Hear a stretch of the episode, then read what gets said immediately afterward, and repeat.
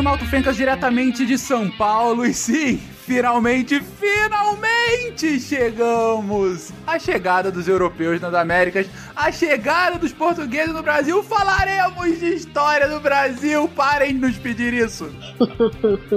Aqui é Matheus, professor Barbado, diretamente da Boneca do Iguaçu. e finalmente, Fencas, estamos nas terras de Pindorama. Olá, aqui é o Marcos Sorrilha, diretamente de Franca, e Tikrasami Uno Makana Kuipikasa. É a tua! Que é isso? isso, que o, isso que o Tupac Amaro falou antes de morrer. Voltarei e serei milhões. Sempre gostei do rap dele. Tupac. Olá, ouvintes. Aqui é a Dani Marcílio, diretamente do ABC Paulista. E vocês vão sentir muitos parentescos aí com os Tupinambás e os Dothraki. Comparação inusitada. Nossa senhora. Eu acho. Tá, tá, na onda ainda, tá na onda, tá valendo. Ah, Acabou, mas, mas tá ó, valendo. mas não vamos começar a falar disso que acaba todo o clima, então. Salve, salve, gente, amiga das ciências, direto do paraíso perdido, aqui é Spengler, o bom selvagem. Inspirado por Deus, mas sem fé, nem lei e muito menos rei. De Gaspar Santa Catarina, aqui é Marcelo Guaxinim e daqui tudo deu errado. é ladeira abaixo, né? É aqui que começou o problema, né, Guaxinim? Você está ouvindo o SciCast, porque a ciência tem que ser divertida.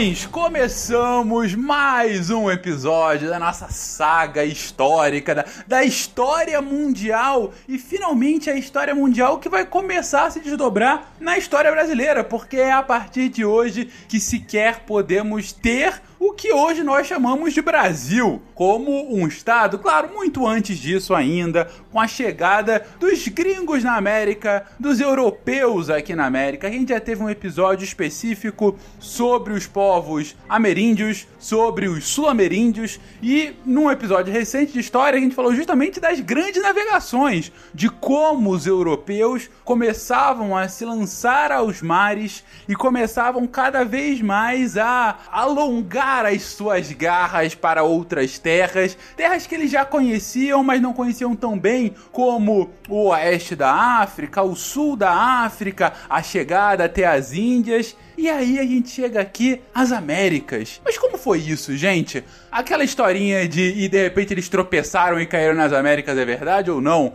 Como se deu de fato a chegada, esse novo encontrar nas Américas e principalmente o início da colonização europeia aqui no nosso continente. Bom, é, como nós vimos nas grandes navegações, né? Os europeus tinham um objetivo, certo? Eles queriam chegar nas rotas é, do comércio do, do, dos produtos do Extremo Oriente, é, não passando pelas terras dos turcos, né, e dos, dos muçulmanos, mas sim dando a volta na África para chegar na Índia, né?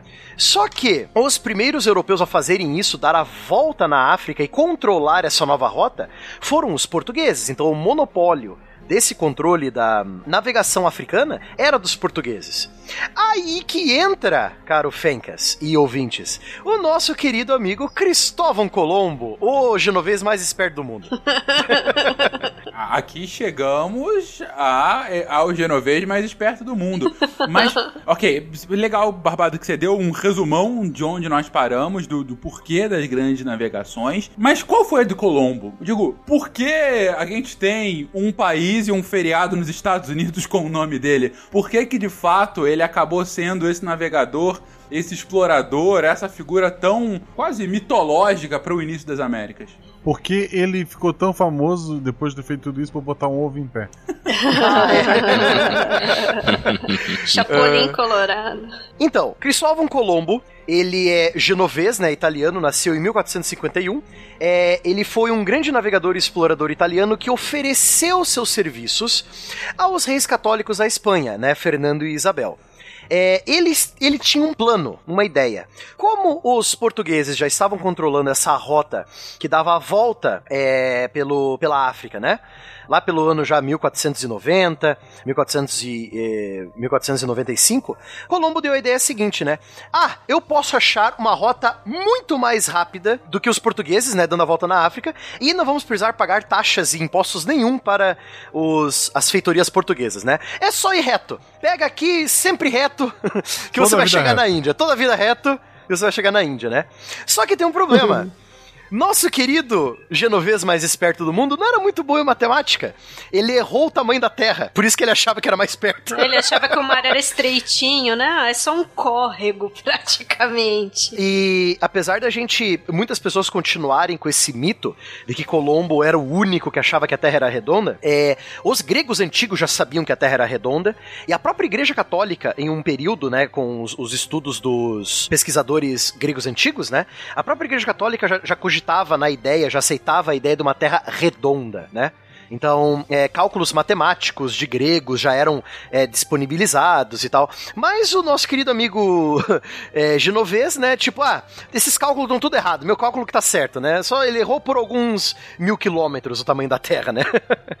Mas essa, nessa época, 1492, ah, ah, muitos europeus navegadores e, e intelectuais já aceitavam que a Terra era redonda, né? Então não tem esse mito do, do Colombo ser o único que achava que a Terra era redonda, né? Né, Vamos dizer que não era um 100% de aceitação, né, de que a Terra era esférica. Mas realmente que já havia assim essa, já haviam aventado essa possibilidade, usado de cálculos matemáticos e afins na Grécia com certeza. Com relação à Terra esférica, ok, a gente inclusive tem aí é, é, achados, inclusive antes de Cristo, de cálculos, né, da- de qual seria o tamanho da Terra e tudo mais, mas ah, a existência do continente também já era documentado, digo, a, a Terra poderia ser esférica e, como disse o Barbado, eu tô dando a volta no mundo para chegar direto nas Índias por um outro caminho, mas já sabia que tinha um- uma pequena massa de terra no meio do caminho? Eu acho que o Colombo tinha uma certa é, ideia de que talvez ele chegasse, na verdade, em algo como a China. Eu não, eu tava dando uma olhada hoje num autor e ele aventa alguma coisa, é, algum tipo de documento, alguma coisa que o Colombo escreveu que ele achava que o que ele ia ver de novo era China, o que seria China hoje. Não sei se ele chamava, bom, ele chamava tudo de Índias. Né? Então, assim, fica difícil saber o que realmente nesses registros pessoais ou alguma coisa do gênero ele dizia, né? Desde o início da Idade Média, já circulava na Europa rumores de que existia um misterioso país do Ocidente que seria uma espécie de paraíso terreno, quase como uma imagem do Éden descrito na Bíblia. Você tem menções, só que sem fundamentos arqueológicos, a, a terras, a oeste. E aí, alguns inclusive mencionam a, a grande frota chinesa que talvez tivesse chegado. E aí você tem um livro que ficou famoso nos últimos tempos chamado 1421, o ano em que a China descobriu o mundo. As aventuras de Changhe. Exatamente. No frigir dos ovos, tecnologia teria para isso, mas se chegou aí, né, é uma outra história. Se você pegar uma história mais antiga, existem relatos fenícios de terras a oeste, que também não são é, comprovados. A gente tem o São, o São Brandão na Irlanda, né? Também é. Peraí, peraí, peraí. Você tá querendo me dizer que os fenícios não colonizaram a terra da Gávea e os, e os trapalhões nos mentiram esse- todos esses anos? Aham. Mentira. Desculpa. Ah, Na própria Idade Média, você tem alguns mitos relacionados a terras no Ocidente, né, para além do mar, né? É, entre essas está ah, o mito de High Brasil, né? Isso. Se eu não me engano é um, é um mito irlandês, né? Entre os celtas da Irlanda. É, mitos Exato. é uma mistureba mesmo, mas é- vamos colocar assim: mitos celtas da Irlanda. A própria Avalon seria colocada a oeste, né? É, tem um dedinho disso também, sim. Mas você sabe que, Né? que ó, vamos dizer assim, as evidências para ter chegado nisso, elas são basicamente linguísticas, né? Da própria palavra Sim. mesmo, Brasil. Tem tanta coisa. Por exemplo, a, pro- a palavra mais próxima até ela se escreve B-R-E-A-Z. E IL. É praticamente Brasil, com diferença de uma letra, né? A grafia, vamos dizer assim, que a gente considera hoje americana e inglesa, né? Da palavra Brasil. É, mas não, não teria nenhum fundamento, né, próprio. É, é um mito, né? É, tem uma palavra gaélica irlandesa que ela se escreve e se pronuncia Brasil. Olha que coisa esquisita, né? E ela, só que ela existe para designar a cor de bovinos avermelhados ou de coisas avermelhadas. O pau-brasil, por sua vez, né, ele tem essa cor avermelhada. Não sei, fica aí, né? Mas não pode ter sido realmente uma derivação? Que pode, pode. Alguns, alguns dizem que essa palavra é, celta-irlandesa teria uma origem de um termo fenício, Barzil. Nossa. E aí, claro que depois foi alterada, né? Que significava ferro. É, nós temos é, uma farta documentação que menciona o comércio entre fenícios e celtas. É, é um Isso, fato. né, durante a antiguidade. Então, a palavra em si a gente rastreia, né? A troca de vocábulos muito provavelmente também ocorreu. É verdade, verdade. Ou foi uma viagem no tempo, né? Ou foi uma viagem no tempo, que é a Que é o mais plausível, simples. né? Claro. Exatamente. Mas caso essa esteja errada, é legal é, isso, né? Você vê realmente uma palavra fenícia que, é, que tinha como um significado ferro e acaba entrando no vocabulário celta É. e que por algum motivo vai influenciar o, o- as origens, as raízes do, que- do português. E aí Isso. chega pra essa árvore que era vermelha como ferro, né? É. O pau-brasil. Que interessante. É, galego, é só pensar nas línguas, galego, português, né? Essas palavras que são que são célticas e que têm a ver com a influência deles. Então, galego, por exemplo. E assim vai, tem tanta coisa de galego português que você vai traçar essa, esse retorno aí da palavra é, e ela vai direto pro gaélico. O gaélico é mais parecido, ele tem mais parentesco com a língua portuguesa do que ele tem com o inglês. Então isso já é, já é alguma coisa, na verdade. Vamos deixar aí a dica pra Deb fazer mais um mestrado, sei lá, um doutorado. Fica fácil pra ela, é só um mestradinho. Ele é... Outros tradutores acham que Brasil vem de um outro termo celta, bress, Uhum. que seria a raiz da palavra inglesa bless. É, tem uma dessa seria também. abençoado. Só faltou o bonito por natureza. É, é, também acho. Essa aí eu acho que ela é how convenient, mas tudo bem. Eu acho engraçado o Brasil ser vermelho e na bandeira não poder ter essa cor. É, Fica aí, né? o questionamento. Fica a É um questão. comunistinha mesmo esse guaxinim. Então, fora esses mitos, né, e, e, é, essas origens é, linguísticas é, misturando palavras celtas e fenícias, você tem a grande navegação dos vikings do século é, final do século X, começo do século XI, é, do grande Eric é, Leif Erikson, né? Life Erikson e depois isso. A, Vinlândia, vin- né? é, Isso. a terra das vinhas, que não tinha vinha nenhuma e era fria pra cacete. né? Os vikings e sua mania de dar nomes a coisas que não são verdade, né? tipo a, a Greenland, né? Groenlândia, a Terra Verde. Pra mim, terra de vinha é terra divina aí, Curitiba, não é não? Eu, Com certeza. é. Você acha que não? Você acha que eu tenho esse- essa carinha de nórdico por quê, Fencas? Essa barba ruiva, né? Não. Tá tudo explicado agora. Na verdade, dizem que o- o- os vikings chegaram até Curitiba, mas voltaram porque era muito frio. Nossa, claro. Lógico. Genial. Enfim, Ótimo. vo- aí você tem esses registros.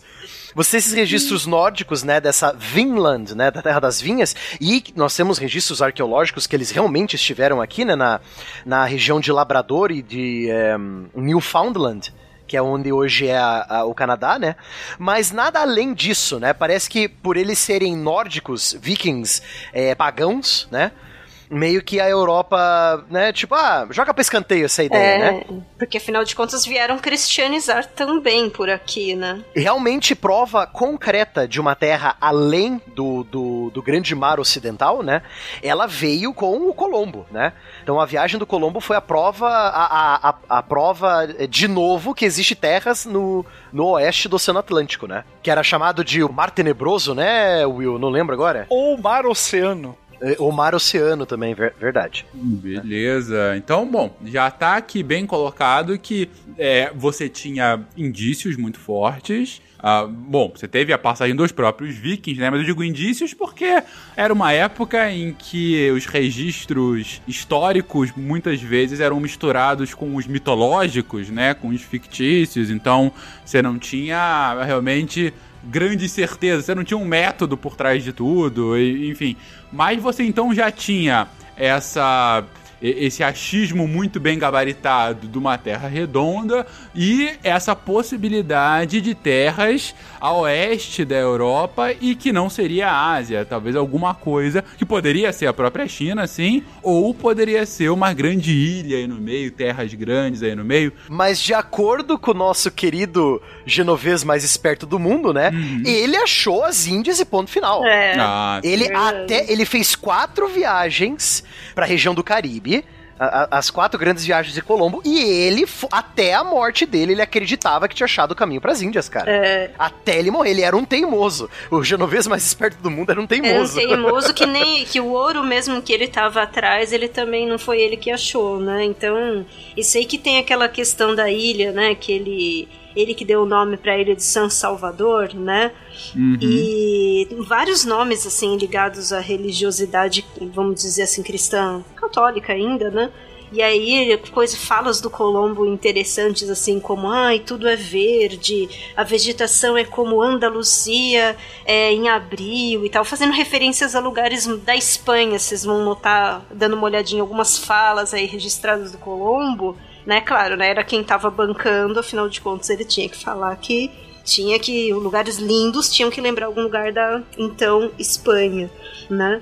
E ele não descobre, olha que coisa louca, ele não descobre o ouro, ele não simplesmente realiza que ele não tá na Ásia, ele realmente morre achando mesmo e sem se ligar que ele achou um novo continente, né? É, ele achava que tinha chegado em algum lugar onde hoje é- seria a Indonésia, por exemplo. Né? É, acho que faz sentido. Tratava esse local, pelo menos nos escritos dele, como extremidade da Ásia. E a Sim. ideia era converter os habitantes do país do Grande Khan, que era chamado de Katai na época. Hum, grande Isso. Khan. É, Esse era um, era um grande objetivo dele, que foi assim que ele vendeu a ideia para os reis católicos, né, de que ele iria até a terra do rei Khan para conseguir dinheiro para uma nova cruzada.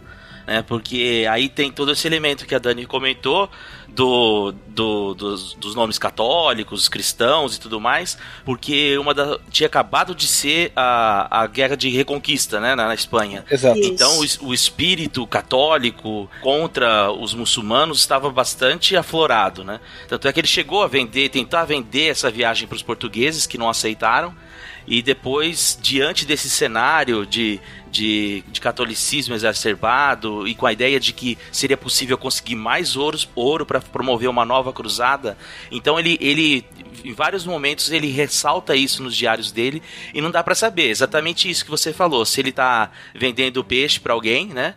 Ou se ele realmente acreditava naquilo. Porque bem colocado por ti, né? Ele tentou realmente vender o peixe dele, essa ideia do novo mundo, só que não era o novo mundo que ele achava, né? É, ele tentou primeiro para os portugueses e incrivelmente não rolou, porque eles estavam já indo super bem com o pensamento de navegação deles. Pra que trazer mais um cara, né? É isso, isso. Mas ele passa 10 anos em Portugal e a sua esposa era uma portuguesa de origem ahn, fidalga. Então ele curtia, né? Então ele bebe na fonte, né? Uhum, com E assim, é interessante isso porque eh, a gente tem basicamente uma cruzada quase em direção ao novo mundo. Ele se enxergava como um homem inspirado por Deus. Investido até mesmo numa missão evangelizadora. E aí, é claro, você vai buscar o ouro, mas você vem promovendo a expansão do cristianismo também. Então, essa, essa coisa das viagens do Colombo, ela traz exatamente isso, essa, essa vontade, é, esse espírito cruzado ainda muito vivo, né? Então, essas viagens do Colombo vão abrir o continente americano para é, contato, expansão, exploração e conquista da Terra, né? Porque os europeus ainda estavam nessa coisa de conquistar a Terra e catequizar os locais, né? Os nativos. E sempre chegavam e nomeavam o lugar como se isso já colasse um selo, né? Então esse aqui é meu, eu vi primeiro, eu cheguei já é cristianizado. Já col colocavam um nome cristão, né? E já colavam esse selo de uma certa forma. Não é à toa que o Brasil já, se chamou Terra de Santa Cruz. E nós temos uma cidade no México chamada de Vera Cruz até hoje, É, né? Um dos verdade. principais portos do México. Esta é a terra. Pra mim parece uma maçã. Mi San Gennaro, io sto falando por metafora. Sabe o que é uma metafora, hein? A esposa do semáforo? Interessante essa, essa ação, né? De colocar um nome e, e chamar de seu. Que eu, eu fico pensando. Adorei. Não, mas é verdade, né? É. Você tá nomeando e tomando aquilo como posse. Bom, você tem aí os tratados, né? É, o de Tordesilhas é um clássico. né? Exatamente, o Tratado de Tordesilhas, cara, você tá dividido, ok, esse, essa parte do mundo é minha, essa parte é sua. É basicamente Sob a bênção da igreja. Sob a bênção da igreja, que é o órgão supranacional mais importante da época. Aí França, Holanda e Inglaterra estão ligando muito, né? A Igreja Católica é a ONU da época, cara. Mas de certa forma é mesmo, porque, é, assim, com muitas aspas, muitas, muitas aspas aí, ma- mas digo, ela tem um, um papel Diplomático. diplomático e de entidade pretensamente neutra, né? É, e, É um árbitro de futebol. Desde sempre enxergando mal. é E eles não tinham VAR, né? Exatamente. Lembrando que o pai do Rio é árbitro, hein? mas. Mas, não, mas só um ponto, Barbado, que eu tava pensando só o seguinte. É engraçado essa atitude ser feita aqui na América, ah, enquanto que em outras regiões, por exemplo, na própria Ásia, não. Na própria Ásia, ok, até tem algumas regiões que têm os seus nomes europeus, né, ou ocidentalizados, mas você não tem uma prática tão recorrente como essa. Ah, mas na África se fazia também. Na África, sim, eu digo É. na Ásia mesmo. Tá. Índia, É que na, Ásia, China. Hum. você já tem uma dificuldade na Ásia, porque você já tem grandes impérios já formados. Esse é o ponto Entendeu? que eu queria chegar, Barbado. Justamente isso. É, os chineses já têm portos em vários lugares também. Isso. Então, é, é, a própria atitude de você chegar numa região que era antes conhecida e começar a nomear, é, já demonstra uma hierarquia implícita, né? Eu tô chegando aqui porque eu sou superior a qualquer selvagem que esteja aqui, eu posso nomear e trazer a civilização, trazer é, a igreja, trazer os meus valores que são superiores aos demais. Bater continência pra bandeira americana, É. é isso aí, cara. Isso Eu aí. acho que o eu acho que o binômio não é exatamente civilização e barbárie, mas exatamente essa questão do, do cristão e é, versus o qual que é o oposto do cristão? É o Pagão. o pagão, exatamente. Eu acho que nesse momento é essa a ideia. né? Ele é imbuído por Deus e então é, isso dá a ele é, quase como uma missão divina, o que, o que ele está fazendo. Né? Por isso que ele é, ele é representação desse homem barroco. Né? Ainda tem essa crença na ciência, mas ao mesmo tempo a crença é, É em devoto. Deus. Né? É. É. É, não, eu entendo, e de fato eu acho que a, a- a- o motor é realmente a religião, e não dá pra você pensar qualquer coisa diferente à época. Mas ao mesmo tempo eu fico pensando se não tem já um início sim de civilização barbárie, Marco, justamente porque você não pode fazer a mesma analogia pra outros encontros com civilizações ah, de poder equivalente, vamos colocar Então, assim. o que a historiografia sobre escravidão vai falar é que não. Esse momento, a própria justificativa da escravidão, ela é religiosa. E essa ideia de civilização e barbárie, ela só vai aparecer no final do 18 pro 19. Então, assim, nem esses termos eles usavam, né? É, então, ainda é uma... A justificativa, é, por exemplo, da escravidão é a conversão e a cristianização, né? O batismo e tudo mais. E essa... E isso funciona como uma espécie de, de nacionalismo, né? Essa, essa religião, né? E isso explica a superioridade perante os, os demais, né? Então ele estabelece esse vínculo entre o eu e o outro. Mas a ideia de civilização e barbárie, ele já é uma coisa bem do final do 18, assim, até mesmo esses termos. Tanto é que no próprio Diário do Colombo ele menciona é, alguns gentios prontos para serem cristãos. Exato, exato. E ele comenta que muitos se entregariam rapidamente ao Deus que os protegeu da perversão das seitas e da idolatria. Então, pareciam que eles não tinham nenhuma religião, né? Que seria uma página em branco pronta para ser escrita com a letra da, da Igreja Católica. E outra parte interessante também, que se você der uma olhadinha no diário dele, você encontra várias vezes é, trechos muito inspirados pelo livro do Êxodo, na qual ele bancaria mais ou menos emularia um Moisés que estaria guiando o seu povo, ou seja, os seus marinheiros, alguns de água doce sim, né, em prol da terra prometida. Sim. Verdade. Então, né? Em busca dessa terra prometida, Colombo sai do porto de Palos com três navios, né? Uma nau maior, que era Santa Maria, e duas caravelas menores, que era Pinta e Santa Clara, que é apelidada de Ninha, né? De, de pequenina, né? De, de- de criança, né? De menina. Então, em 3 de agosto de 1492, Colombo sai com essas três embarcações do porto de Palos para rapidamente nas Ilhas Canárias, Canárias para reabastecer e alguns concertos, né, do- dos navios. Porque navio sempre precisa de conserto nessa época, né? E é, depois de o quê? Três meses de navegação, dois meses e meio, em 12 de outubro de 1492, um marinheiro chamado Rodrigo de Triana é, avistou terra, né? A bordo da, da Pinta, né? Então o Colombo chamou essa ilha, que é a atual Bahamas, né? De São Salvador, e que os nativos a chamavam de Guanahani. É, exatamente qual ilha das Bahamas foi ainda é um assunto não resolvido. Tem, tem três candidatas. É a Samana Kai, Plana Kai e São Salvador, né? Que em mil, 1925 adotou esse nome em homenagem ao Colombo, né? Então até hoje você tem dúvidas em qual das três ilhas Colombo parou primeiro. Nessas ilhas ele encontrou os povos Taíno e Aruac, né? São povos bem comuns no, no, no Caribe, no, nas Américas, né?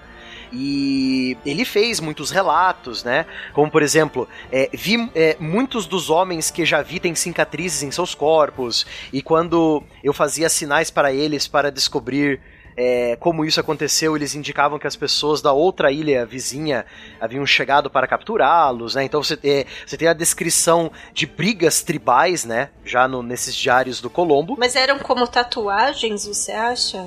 Não, era, eram cicatrizes mesmo de, de combate, né? De Ah, batalha tá. né?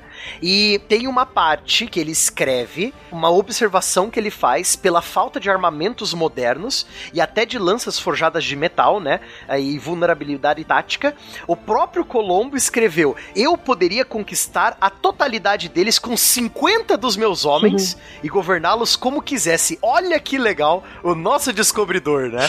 Conquistando corações indígenas. Aqui no Discovery Channel. Mas legal, é, é- assim, não, não é legal pra quem é conquistado, mas de qualquer forma, Pros taínos não é legal, Fencas. É legal, né? A megalomania, a megalomania alheia, né? Muito legal. É, mas eu digo, é interessante a gente ouvir algo do gênero, ou ler no caso, ah, justamente por conta dessa superioridade, né? Ou pelo menos dessa pretensa superioridade. Também pode ter alguma coisa de, de ego inflado aí, mas ainda assim, né, é, dele fazer uma análise e olha, de fato os caras estão.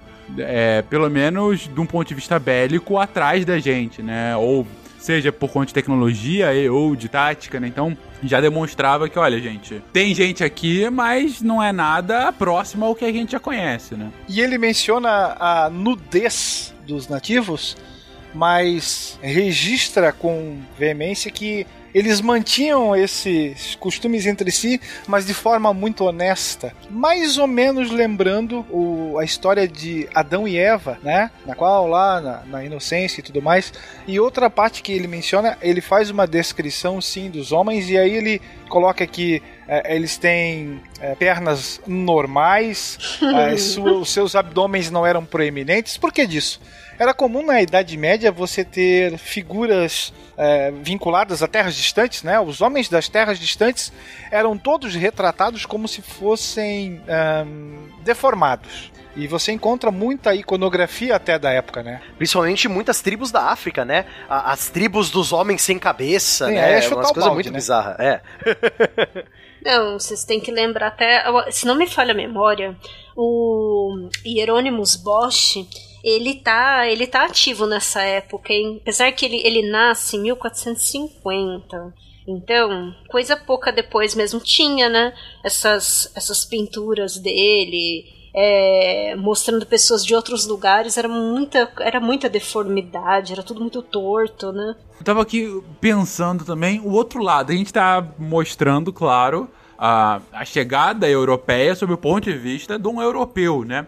A gente consegue algum relato, imagino que desses não, mas futuramente algum relato dos nativos quando da chegada dos europeus, assim, olha, e aí chegou aquele cara lá com uma armadura de metal e ele não tomava banho e fedia, sabe? Alguma coisa assim. Tem? Tem, tem no. Assim, claro, são relatos escritos por, por padres, né?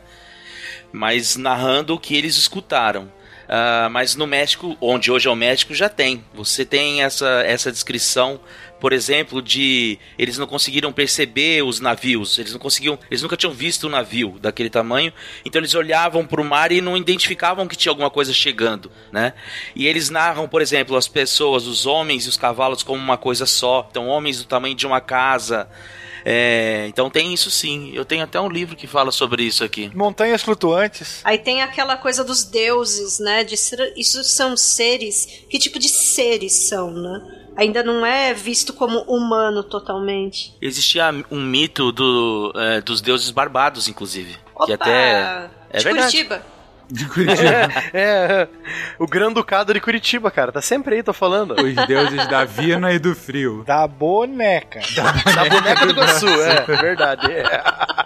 Mas assim, ó, pensa, pensa da seguinte forma: você vai acabar se deparando com um cara de armadura, algo que você nunca tinha visto, montado sobre um animal que você mal sabia o que era, quer dizer, mal sabia não, não sabia o que era. É, e o maior animal da América era a lhama, né? Exato. Por mais que eles tenham visto uma semelhança, sei lá, do rostinho do cavalo com a lhama, eles estavam vendo um ser branco para eles, sei lá, conectado com aquele animal embaixo, né? Alguns dos cavalos estariam com armadura e panos por cima, né? Preparados para o combate. É, e a questão da, do reluzente, né, também. Sim. Os cachorros também, né? Os, os, os espanhóis Também. chegaram com vários cachorros. Então é, é, um, é um choque cultural imenso. Só lembrando o ouvinte que nós temos dois programas muito legais sobre os ameríndios aqui antes da, da chegada do Colombo, né? São os programas números 158 e 185.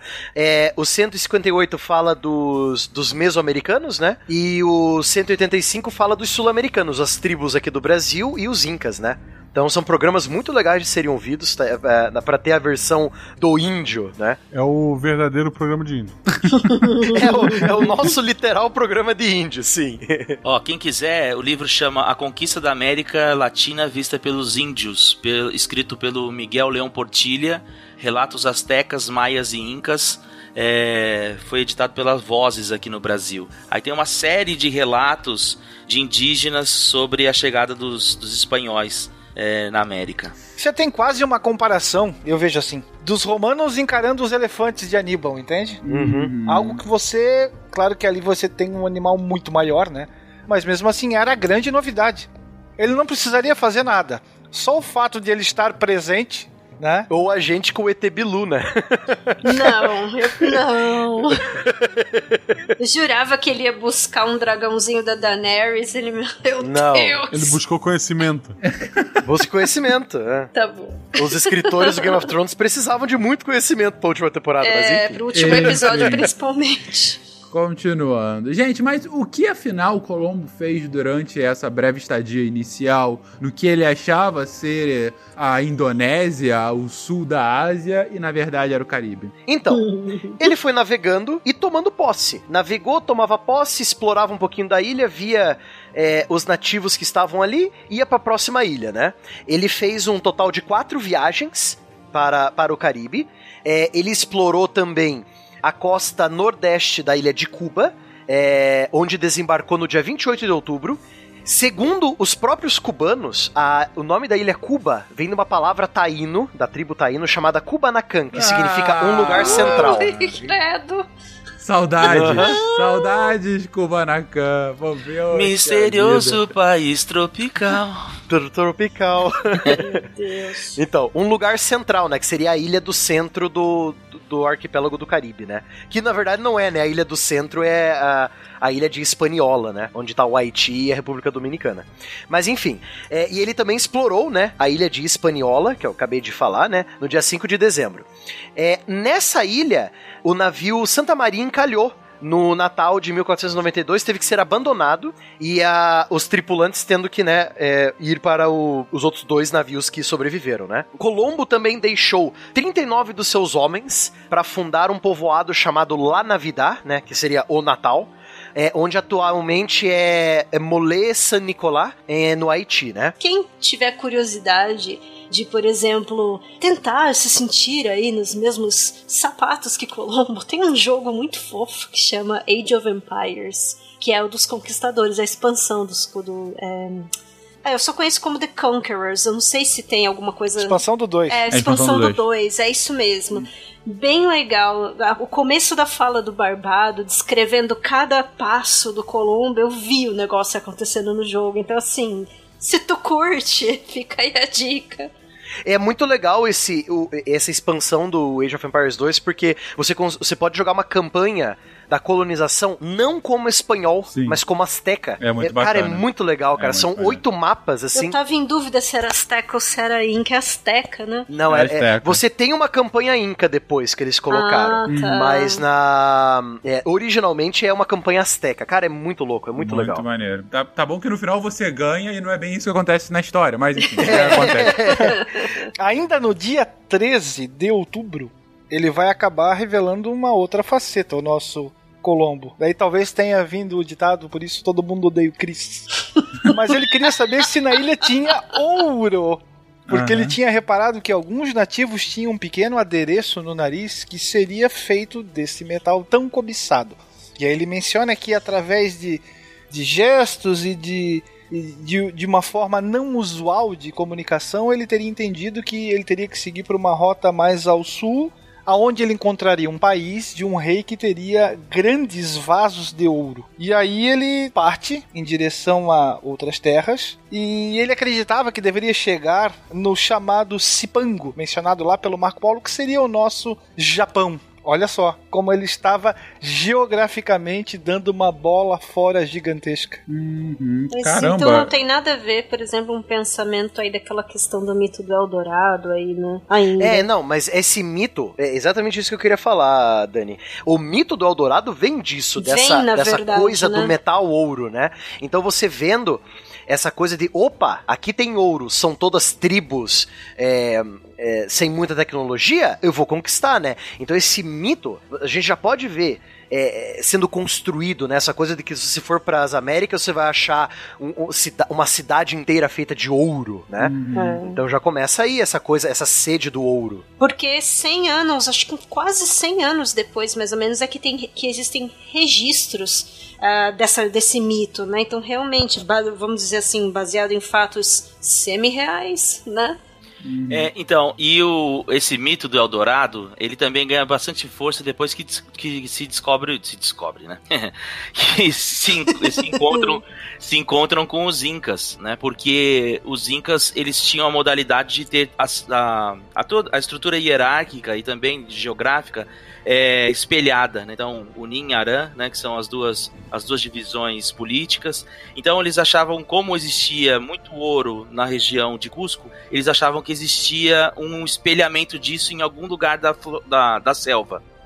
E aí eles chamavam o mito de, de Paititi. É, e aí isso começa então uma grande busca para, para se encontrar o, o- o, digamos assim, o outro lado do, do vértice, né? Que seria em relação a Cusco. Então por isso que você falou de 100 anos depois, porque é depois do, depois do contato com os Incas e tudo mais, né? Alguém lembra a data dos registros do Las Casas? Do Bartolomeu de Las Casas? Porque ele é o exagerado. Ele é aquele cara que falava nos relatos dele é, que brotava é, ouro como plantas, que era abundante como os rios são cheios de peixe, você achava ouro e tal. Então eu acho que ele tem, digamos assim, um dedinho aí nesse, nesse exagero. Com certeza, né? Metade do século XVI, por aí. É. Agora, uma coisa importante do, do Colombo é porque se você for parar pra ver, ele chega em 1492 e depois ah, o contato com os mexicas só vai ser em 1519. Então, nesse espaço de tempo, foi um espaço de tempo em que se usou, em que se fez um- uma espécie de laboratório de colonização. Então, é, até o Sérgio Buarque chama os espanhóis de ladrilhadores, né? Porque eles têm quase que. Eles chegam quase que fazendo é, franquias, né? Tem lá a praça central, a praça de armas, as igrejas, né? Então, é, por exemplo, o sistema de vice-reinados, encomendas, todas as- essas coisas já surgem nesse primeiro laboratório que foi as Antilhas. A ideia dos adelantados também, né? Sim, sim. A ideia do- do- dos, dos colonizadores que ganham a terra e os índios que tem naquela terra são deles também, né? É. Então essa ideia do- da posse. É, esses registros marqueteiros aí são do século XVI mesmo, do Bartolomé de Las Casas. Ele era frei, tá, gente? Eu estudei um, um, um historiador no, no- no doutorado chamado Alberto Flores Galindo. E aí ele fala do. ele- O principal livro dele chama Utopia Andina. E ele fala desse mito criado sobre o, o, o o mundo Inca ser um mundo onde não havia fome, onde não havia pobreza, e que isso veio depois. Né? Então ele fala assim que é uma, uma utopia que, diferente da, da utopia original, que não tinha lugar, né? Eutopos é um, é um lugar sem, sem espaço, né? No É caso do, nenhum, do- né? é lugar nenhum. No caso do, do- dos incas é o contrário, né? É, é o é o Império Inca, é o Tawantinsuyo, né? Então é, é de fato, é, os, os relatos marqueteiros surgem depois, mais pro final do século XVI.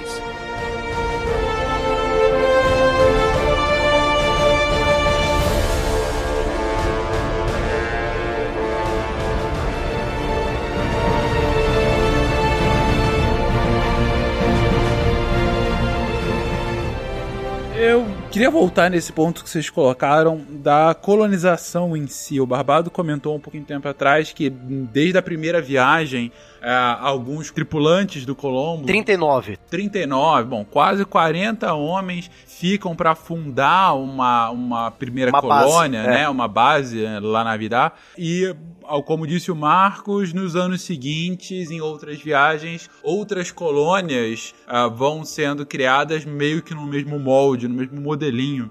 Eu fiquei pensando, cara, como que deve ser você fundar uma colônia num lugar absolutamente diferente de onde você veio, sabe? É, é- é muito mal comparando, muito mal comparando, mas talvez a mai- melhor analogia que a gente possa fazer nos tempos de hoje é fazer quase que uma colônia na Lua, né? De um negócio assim, não pelo ser inóspito, claro, são condições muito diferentes, mas é, é uma outra realidade pros caras, não. Eu até eu vou mais longe que você ainda. Às vezes eu fico pensando daqui. O, Mais longe que a Lua?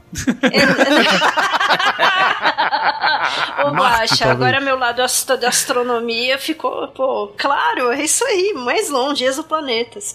Mas então, é, esse, um historiador, que eu tava dando uma lida nele hoje, que se chama Geoffrey Blaney, né? Ele, aliás, professor Geoffrey, Geoffrey Blaney da universidade. Ó, gente, ele é realmente de Harvard. Ele estudou mesmo lá, tá? E assim, tá? Ele deve ter um doutorado ali de verdade. Mas então, é, ele tem uma narra, um jeito de narrar. Ele escreve esses livros que o título em português sempre fica meio xarope. Uma breve história do não sei o que lá, sabe? Pra, porque vende, né? Quando tá escrito breve. Só o pepino que a gente sabe bem, né?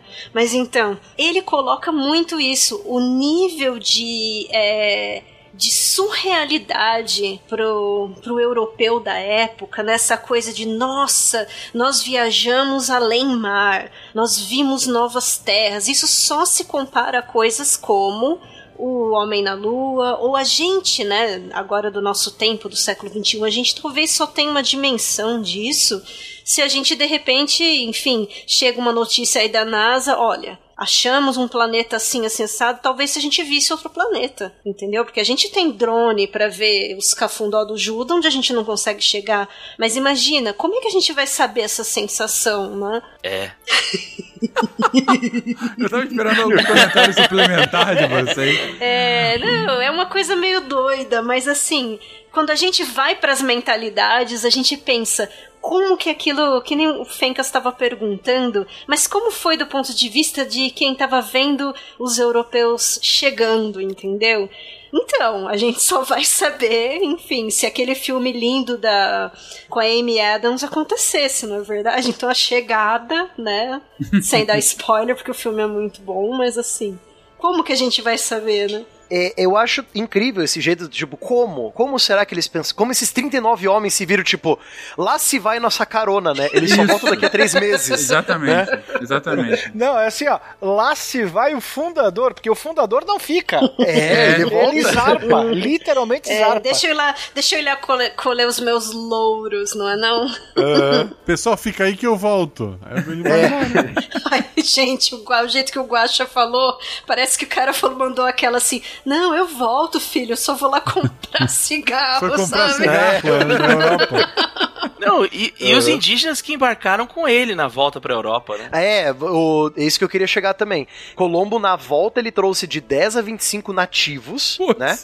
É, pra, tipo, vou mostrar pra vo vocês pra, pra corte, entendeu? É, isso aí. Ah, eu devo imaginar, enfim, me corrijam por favor, que foi como tal qual a um, um- uma espécie exótico. Ah, com certeza. certeza. Totalmente. Pocahontas. Na segunda viagem que ele fez, já um ano depois, em 1493, ele tinha três naus e 14 caravelas.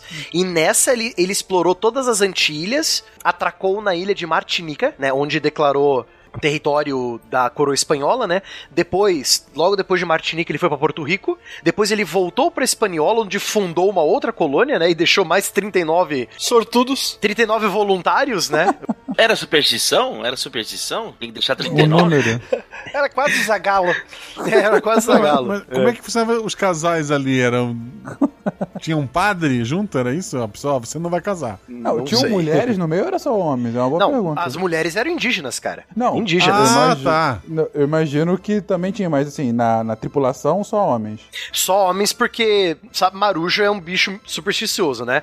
Se tiver mulher no barco, cara, ninguém entra no barco. Ah, Olha ok. só, tu tá indo pra uma viagem que sem volta. E. Ok, ok, é a opção dele. Não, vou, não tô aqui pra julgar.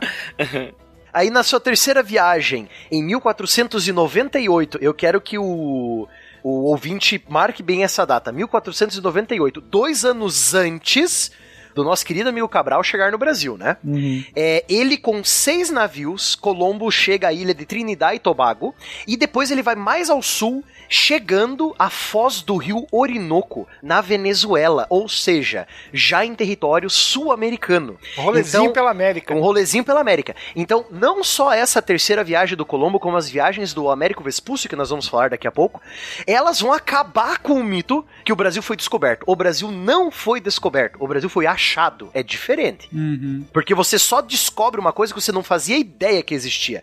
Dois anos antes do Cabral chegar aqui, já se sabia que tinha terras ao sul do Caribe. Então não tem essa de descoberta, né? Ah, não. Aí, se tu for levar pro Cabral, tem pelo menos quatro concorrentes diretos com ele pelo título entre chifres, entenda-se aspas, Aham. pelo título de descobridor, né? Alguns, inclusive, bancando o James Bond da época. Uhum, com certeza. Não esqueça que ele é teimoso. Ah, não, sempre. Pra ele, ele ainda está navegando pelo extremo da Ásia. Ele não achou um outro continente. Pra ele, aquilo ali é a Ásia e ponto final, né? É, na quarta e última viagem, ele saiu de Cádiz em 1502, propondo mais uma vez chegar ao Oriente, né? Atravessar as ilhas do Caribe e chegar ao Oriente. Ele avistou a ilha da Jamaica, depois de uma grande tempestade, chegou a, a ilha de Pinos, que é no litoral de Honduras, né?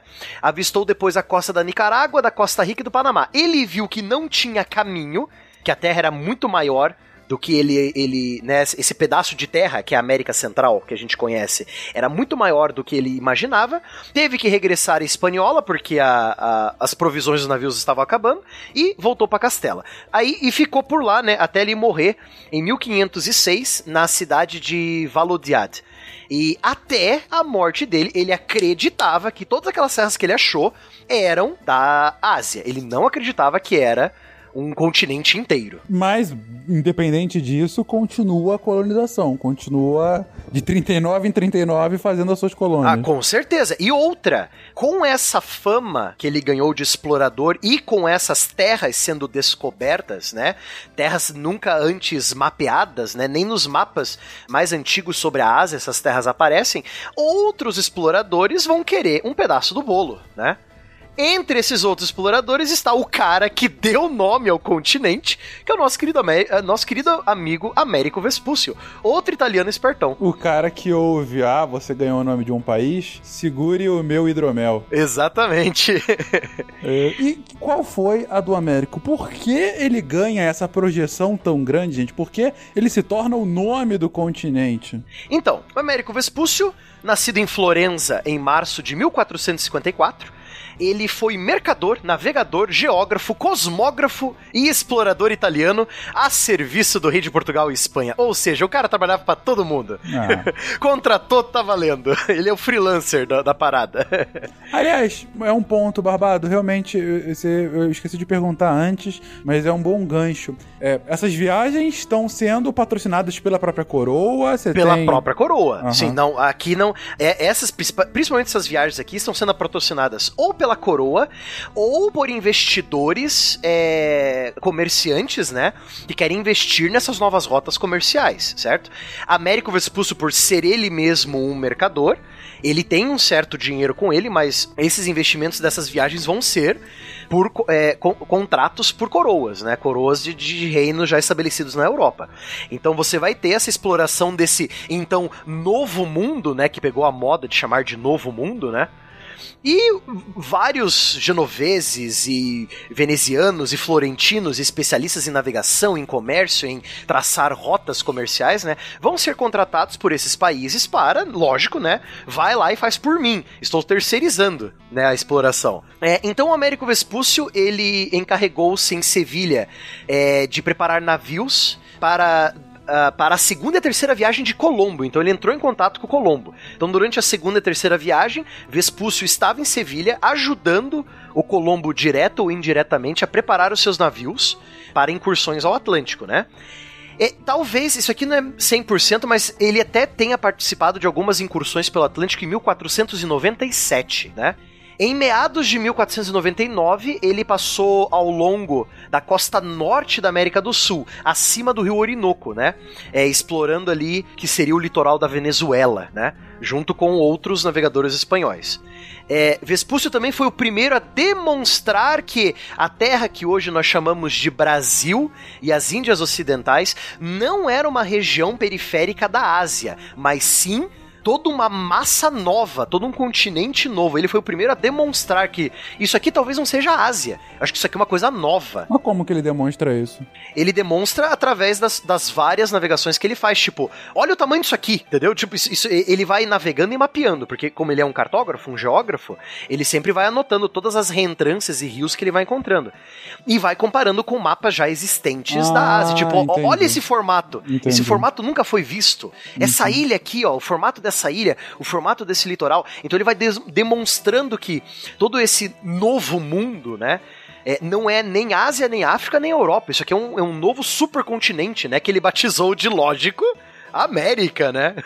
Cara, tem que ter marketing, né? É... Mas interessante. Cara, é, outra coisa que eu acho muito impressionante, talvez um dia a gente ainda vá fazer algum episódio sobre cartografia, né?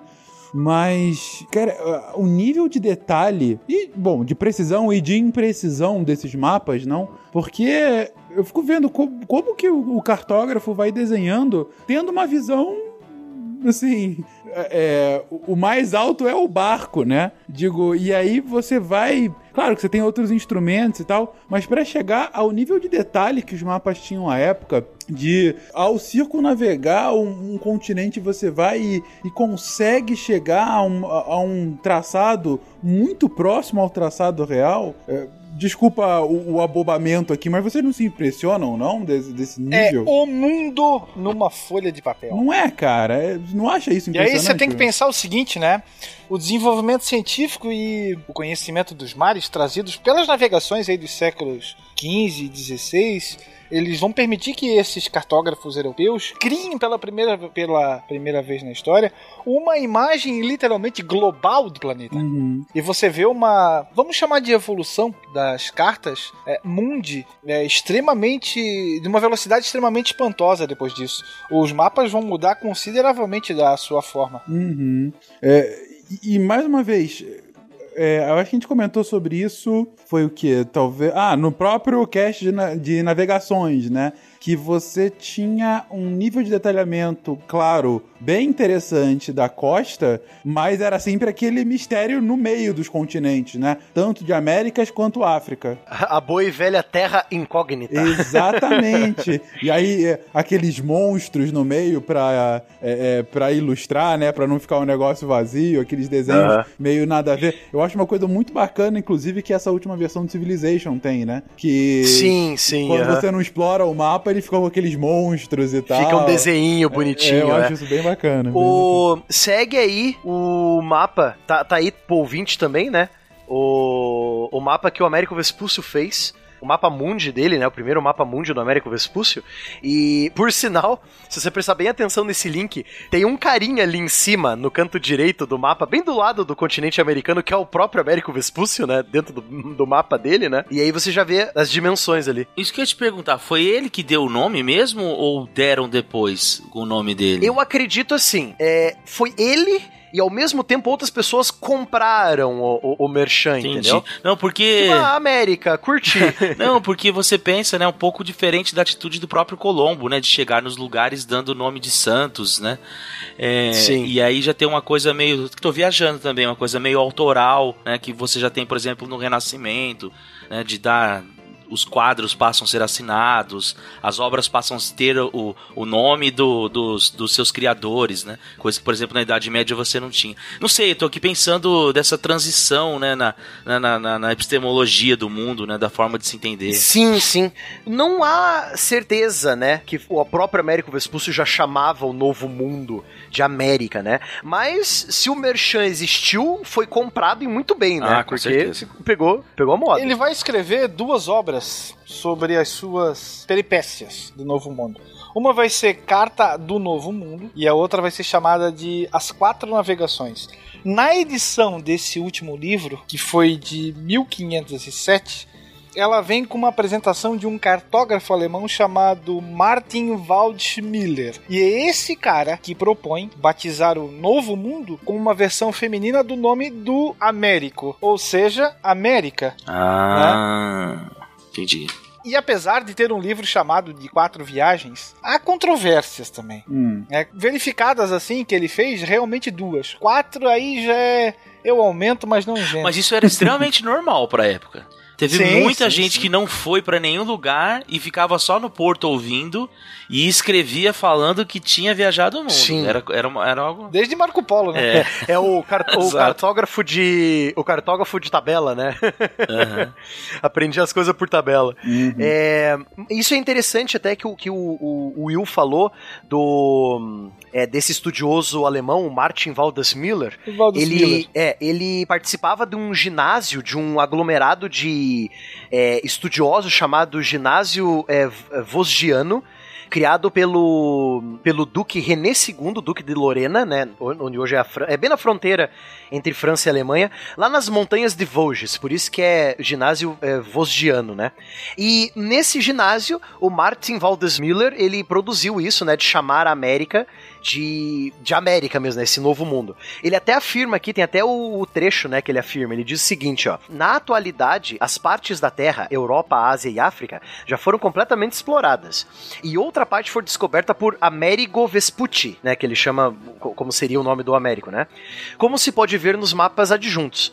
E como a Europa e a Ásia recebem nomes de mulher, não vejo razão para a qual não possamos chamar essa nova parte de Amerge, isto é, Terra de Américo, né? Ou, ou Terra de Américo, né, Vespúcio? Em honra ao sábio que a descobriu. Então não foi bem o Américo Vespúcio que chamou a América de América. Mas foi o pessoal que comprou, é, a- adotou as ideias dele, entendeu? A- a- os, os planos cartográficos dele, né? Coitado do Colombo, né? Exatamente. O Ah, cara... mas o, o teimoso, eu não sinto pena do Colombo, não. O cara é um teimoso, achava que era a Ásia em vez de falar que era um novo continente. O Américo que foi esperto. Não é à toa que dizem que ele morreu esquecido, pobre e amargurado. uhum. Que beleza. Ah, Américo Vespúcio é um dos concorrentes do Cabral pelo nosso Grande Prêmio Brasil de Fórmula 1. É, porque, se eu não me engano, dizem que ele navegou o próprio Rio Amazonas, né? Uma, uma das viagens dele chegou até a Foz do Amazonas, né? 1499, inclusive. Exato, um ano antes, exatamente. E aí, nas suas cartas, cujo conteúdo é questionado, a gente já até comentou, né? Em 27 de junho daquele ano, 1499, ele dizia ter avistado uma terra cheia de grandíssimos rios a 5 graus de, de longitude sul, mais ou menos no litoral do Maranhão. Olha, eu achei que você ia falar outra coisa. Grandíssimos, eu ia falar, aí é o Brasil mesmo. É, eu também achei. Tá confirmado. Mas, entende? Então ele acaba avistando o que parecia ser um, um, um continente, mas não chega a aportar, então. Não, ele não, ele, ele é o cartógrafo. Ele navega, anota o que ele viu e volta pra base dele, né? Ele não, ele não é tipo uma expedição de colonização ainda. Ah, ele é um explorador. ok. Ele está mapeando, né? Entendi. Tipo, o que, que tem aqui? Que rio que é esse? Ah, é um rio grande. Eu vou desenhar aqui, entendeu? Tipo, é, ele Um tá fazendo reconhecimento, né? um reconhecimento. Ele é a sonda. é, ele é um batedor. Ele é a Sonda, exato. sonda. Não, mas aí tipo, não é tão então um, um concorrente, Will. Porque a gente pode falar, quem descobriu o Brasil? Cabral. Agora, quem avistou o Brasil? Aí é a América. Não, não, não. É, há controvérsias. Há eu falei controvérsias. só um, tem mais quatro, Olha, É, tem mais não, três. tem mais três, é. Então, tem mais três concorrentes do chegaremos Cabral. a eles, chegaremos a eles. então. James Bond atende pelo nome de Duarte Pacheco Pereira. Eita, vamos saber quem é Duarte daqui, Daqui a pouco a gente chega lá. Pereira, Pacheco Pereira. Ora, pois. D- Dom Cristóvão se contentaria com três caravelas pequenas. Che importa, eh? É, é que elas são muito pequenas. Sabe qual é a tonelagem bruta? Io non peseo. Mas antes disso, a gente tá falando muito aqui de Espanha e um pouquinho de Portugal só. Mas e os outros reinos, gente? Os outros reinos com essas histórias, com essas histórias fantásticas de uma Índia que não é Índia, de um continente que talvez tenha ouro. E aí, que que, que França, que, que Inglaterra e as outras potências daquela época e de sempre da Europa fazem nesse momento? Então, é, existe relatos do descobridor do Canadá, né? É, como os europeus já é, esse conhecimento já estava se alastrando muito rápido, né?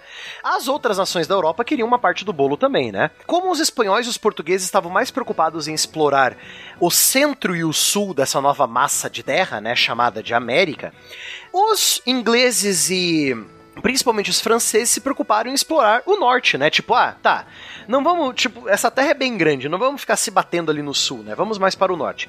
Então, é, um outro navegador italiano chamado Giovanni Verrazzano, ele foi contratado pelo rei Francisco I é, e incumbido de achar uma rota francesa para o Catai, que seria hoje a China, né?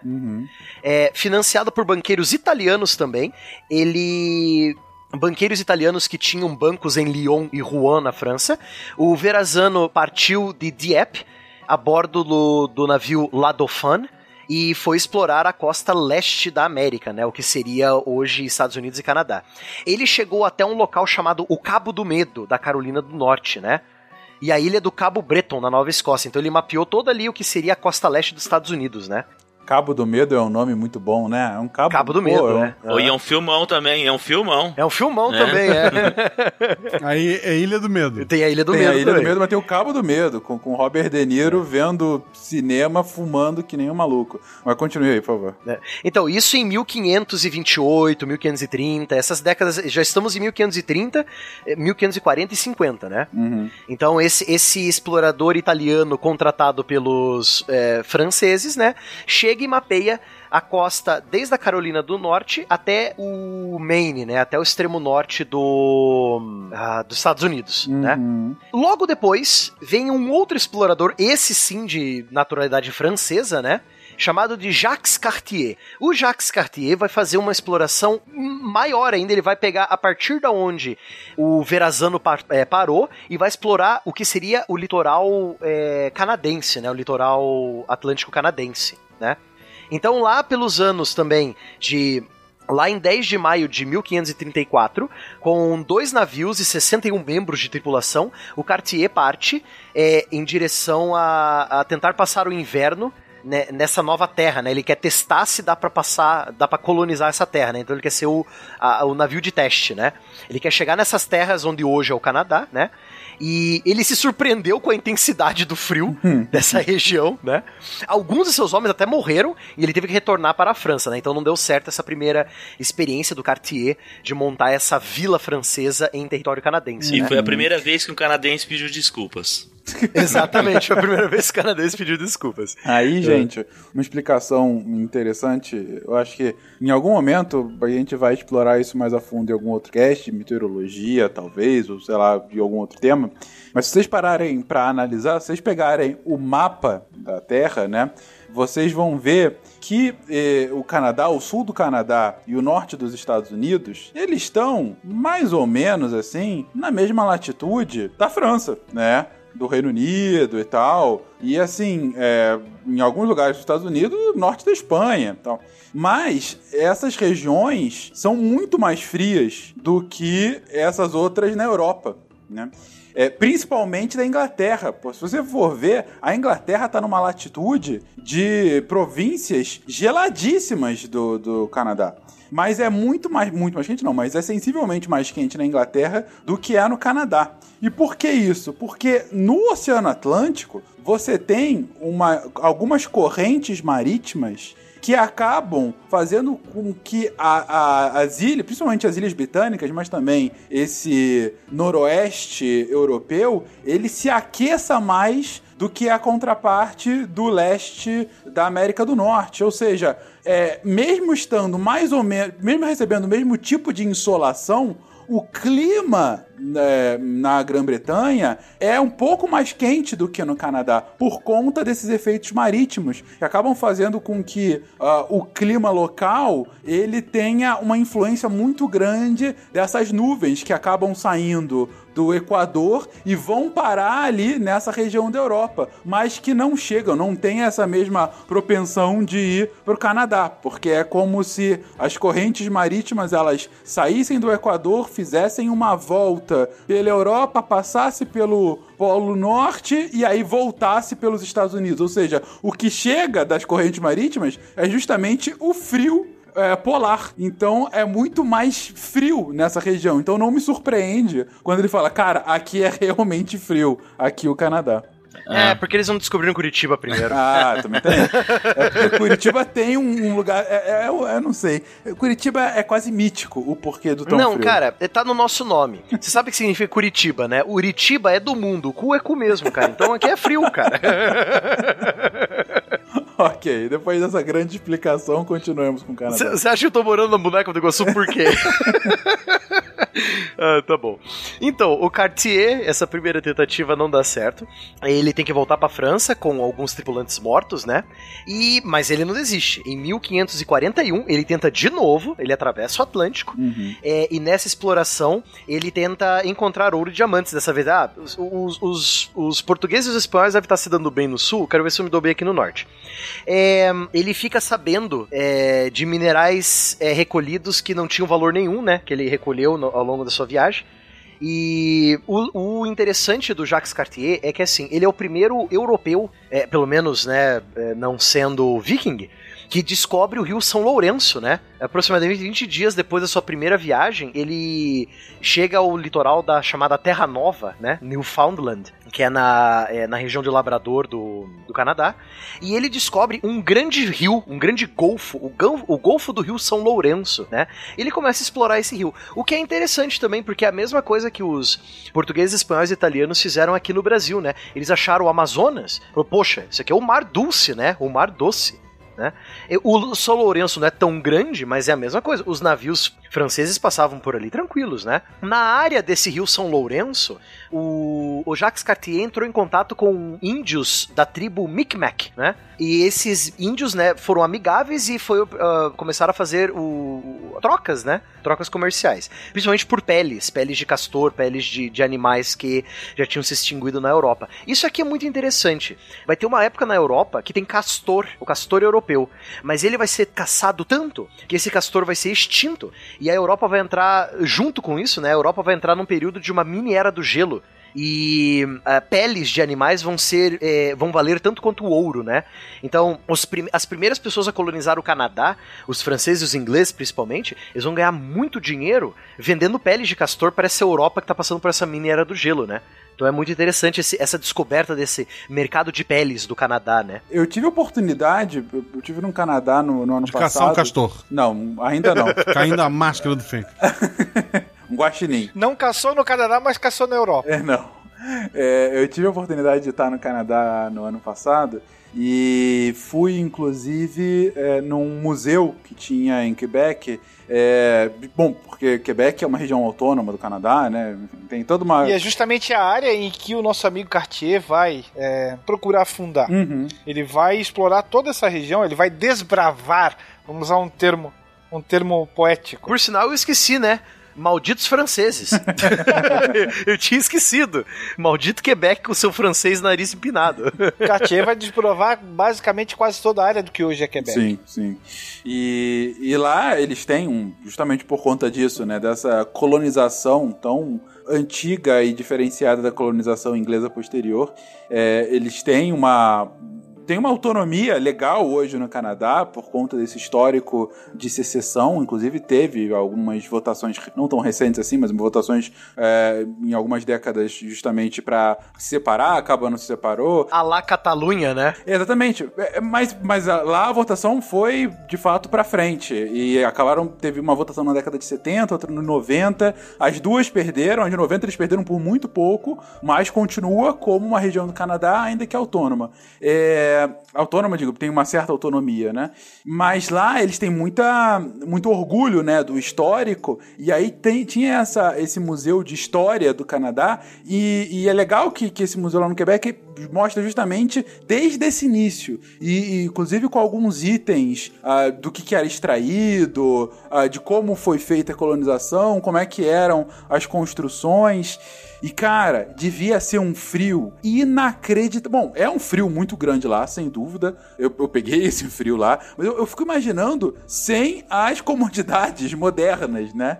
Pra você se instalar num lugar assim e criar uma, uma colônia de fato. Eu imagino a dificuldade que foi pro, pro negócio vingar lá, né? E, e mas o ponto aqui é, é, é impressionante o, o papel que, que o comércio de pele tem no, puta, no primeiro, primeiro século, os primeiros dois séculos da história canadense, em específico do Quebec, né? Sim.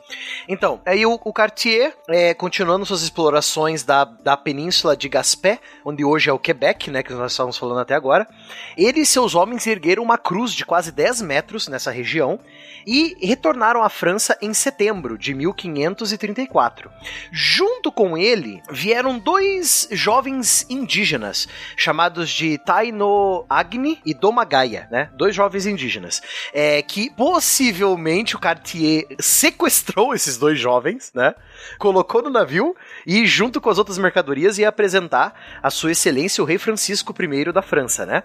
O relato desses dois jovens, falando de um, um- um reino riquíssimo na região é, onde hoje é o Canadá, que se, se chamava Reino de Saguenay, convenceu o rei Francisco a financiar uma segunda viagem entre 1535 e 36, liderada por Cartier, né, para tentar achar esse reino de Saguenay. De novo, né, esse, a- o fantasma do Eldorado aparece de novo, né, para atrapalhar os europeus, né? É, levando consigo os dois jovens indígenas como os guias, né? Não encontraram nada, apenas novos locais para é, colonização, né?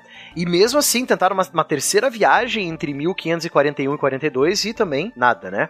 Durante todas as explorações da costa leste da América do Norte, o Cartier deu o nome dessa região de Canadá, que vem da palavra kanata, uma palavra indígena significa aldeia, né? Então possivelmente ele perguntou pros indígenas onde vocês moram, né? Onde é a sua casa? Aí eles apontaram pra vila e falaram Kanata. Aí virou Canadá, né? Uhum. Outra situação também, o Cartier foi confrontado por uma série de desafios durante sua viagem, depois de conhecer os índios iroqueses, é, no que hoje é conhecido também o Quebec, os, os iroqueses não eram só dos Estados Unidos, né, eles se espalhavam por, por toda a região. Na sua segunda viagem, a sua opinião sobre esses indígenas não foi muito positiva, porque ele acabou, os seus homens e ele acabaram entrando em conflito com os índios locais, né. Depois, é, Cartier conseguiu salvar 50 homens de 85, né, que viajaram com eles por causa com a ajuda de uma tribo indígena amiga, né, porque eles foram atacados pelos iroqueses. Os iroqueses lhe falaram de um uma outra tribo de iroqueses, né, porque é que, é que nem aqui, por exemplo, a gente fala que ah, o índio do Brasil é Tupi-Guarani, mas a gente esquece que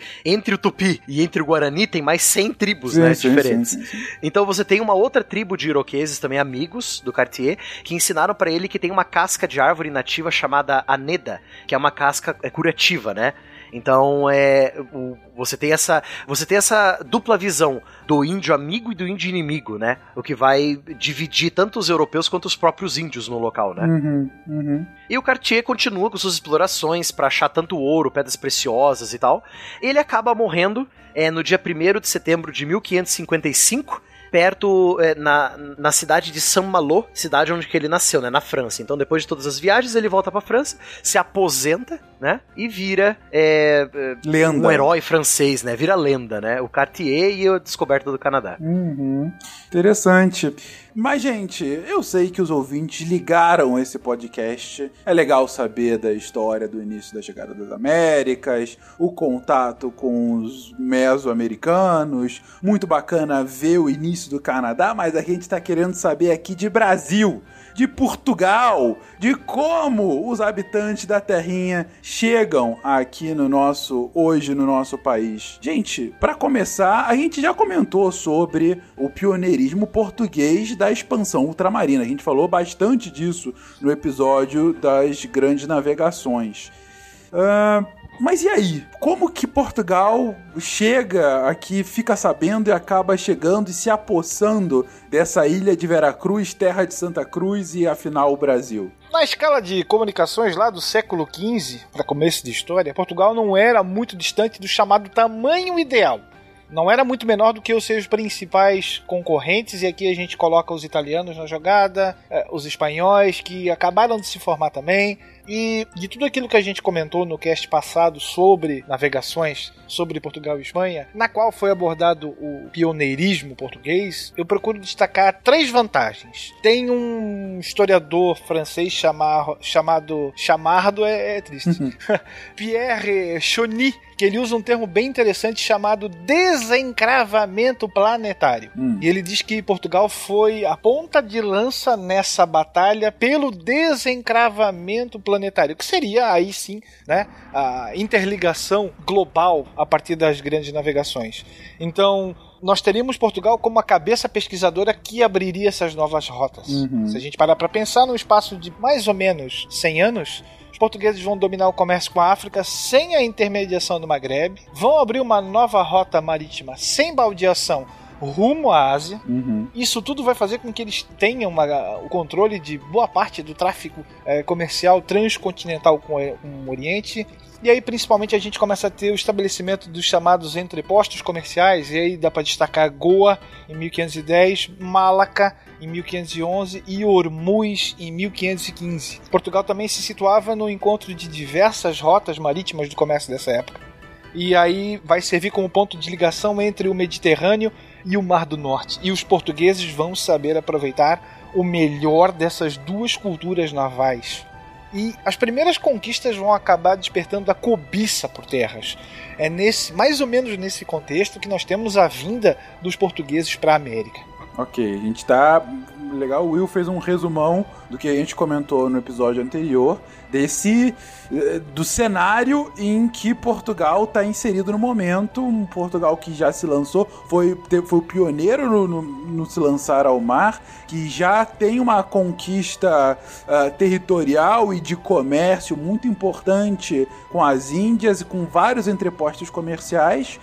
Mas por que ele. Essa é uma boa pergunta, Will. Se tá tão bem consolidado com as Índias, é... por que se dá o trabalho de uma colonização é, aqui na América? Porque é, já é- fazia parte do, do esquema, é, vamos ver outras coisas mesmo, é realmente rotas, a- rotas diferentes para o mesmo lugar. Quando o Cris volta para a Espanha, lá em 1493, mais ou menos, é, o sonho de chegar às Índias vai tomar conta da Europa. E vai ser nesse contexto que a gente vai ter franceses, ingleses. A gente não falou do, do Giovanni Caboto, que vai ser o pioneiro lá do norte da América, é, trazendo a bandeira da coroa inglesa, mas muita gente vai vir para cá com a ideia de ou buscar um novo caminho, ou, é claro, a ideia do, de buscar ouro. E o nosso Cabral, a serviço do rei, vem também nessa. Na- nesse bonde. Então, tanto é que a gente não pode esquecer isso, né? O Tratado de Tordesilhas foi firmado dois anos após a chegada de Colombo na América, em 1494. segundo os registros oficiais, o Brasil ainda, né, sequer tinha saído das suas fraldas. Ou nem tinha saído, nem tinha sido concebido para os europeus ainda, oficialmente falando. Uhum. Ou seja, ele já tinha. Portugal já tinha um, um interesse numa colonização. Existia um. me, me lembrou Vanderlei Luxemburgo. Já tinha um projeto. Projeto, claro. Né? E aí você vai ter a cobiça por terras. Começa com a conquista de Ceuta, aí você tem as ilhas do litoral, a, a presença portuguesa, que existiu sim na África, é bom que se frise isso. né? Uh, o Cabo da Boa Esperança, você tem todo o, o périplo africano, o Cabo do Bojador, depois você vai seguindo ao sul e pensar que o Bartolomeu vai morrer lá depois, né? Uhum. Com, que era tripulante, inclusive, da, da, da frota cabralina era um dos, dos grandes timoneiros, né? Dos grandes navegadores da própria frota, né? Uhum. E isso que é interessante porque você pensa assim, Portugal já controla uma rota para as Índias, mas ela vê a Espanha e os, os outros italianos achando tantas terras novas, fala, poxa, eu quero brincar também, entendeu? então meio que seria tipo um, um, um, plano secundário, né? Tipo, ah, se algum dia essas rotas comerciais passando pela África derem errado, a gente tem pelo menos já uma, um território só nosso nessa terra nova. Um né? território adicional. E aí espera-se é, é, planeja-se uma viagem de fato para reconhecer essa terra, então. Sim, se planeja. Vamos lá, esse é, o ponto Então, a, essa viagem do Pedro Álvares Cabral, ela não é uma viagem com o intuito de achar uma terra nova. É, é, ela, esse é o objetivo secundário. O objetivo primário é a frota de Cabral é uma frota militar. São 13 navios de guerra armados até os dentes que vão lá para a Índia fazer pressão econômica e militar sobre as, a, os principados é, os principados indianos para forçar um forçar literalmente uma boas relações comerciais. Boas é Tipo a boa e velha política da canhoneira, né? Uhum. Ou você comercializa comigo, ou leva tiro, uhum. né? É, nesses 13 navios de guerra, eles saem em março de 1500 da foz do Rio Tejo, né? E seguindo as rotas é, africanas, eles dão um desvio sim, um desvio planejado, né? Não foi tipo, ah, eles estavam navegando, se perderam e acharam o Brasil. Não, nada disso, né? Pelo amor de Deus. Os, os portugueses estão navegando há 800 anos já, né? 800 não, eles estão navegando há 80 anos, eles não podem se perder da própria rota, né? E outra, eles estão com um cara que foi o cara que navegou pela África, que foi o Bartolomeu Dias, né? Então, se perder, eles não vão. Esse desvio dessas léguas marítimas para o oeste é planejado para que, caso achem alguma terra ali, finquem a bandeira de Portugal e essa terra vira é, portuguesa, né? E aí você continua a viagem para a África. Se você não achar nada, volta para a África, né? Esse é o plano. Então, achar alguma terra, tomar posse de alguma terra ao sul do Caribe é o objetivo secundário. Se tem, maravilha. Se não tem, não tem problema. Nossa missão é a Índia, né? Então, tanto que os portugueses vão demorar 32 anos para fundar a primeira vila no Brasil, que foi a Vila de São Vicente. Porque o, o, a rota comercial com a Índia dava, dava muito mais lucro do que você começar uma colônia do zero, né? Então a ideia de Cabral chegar aqui no Brasil era tomar posse e falou: opa, tem terra aqui? É minha, entendeu? Entendi. É, isso pode ser falado depois num outro cast. Mas só depois que os portugueses vão dominar a, a, a cultura da cana nas ilhas é, da costa africana, é que aí eles olham, é, que aí eles olham para o Brasil e falam assim, dá para fazer isso lá em larga escala, né? E aí uhum. a partir desse momento que o português vai deixar de ser o atravessador do, do escravo e vai passar a ser o comprador do escravo, né? Isso é 1540 por aí. Uhum. Então até então não, não tinha de fato essa, essa, essa ideia né, sobre o Brasil. É, como, como era mais tomar uma, uma posse mesmo do lugar. Né?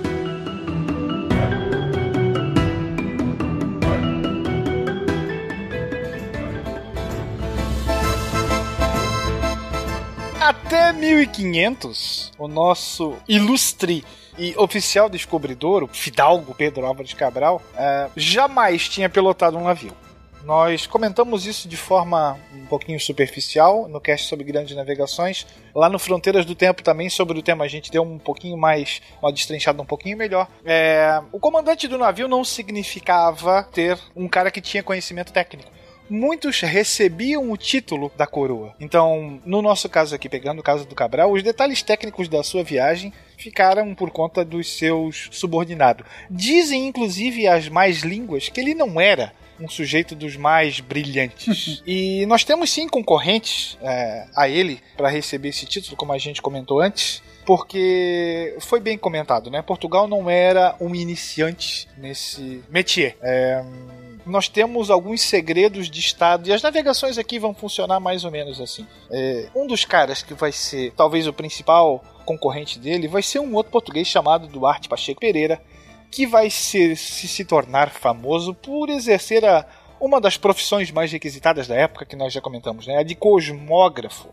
E aí ele vai desenvolver cálculos para melhorar ali, buscar uma melhor localização, a posição, a longitude da embarcação. Ele também vai se aventurar em algumas guerras, vai se tornar famoso nos campos de batalha, vai ser uma celebridade lusa. E não por acaso ele vai fazer, vai estar mencionado lá na na obra do nosso caolho mais conhecido, Os Lusíadas, né? O Camões. Achei que era o Willy.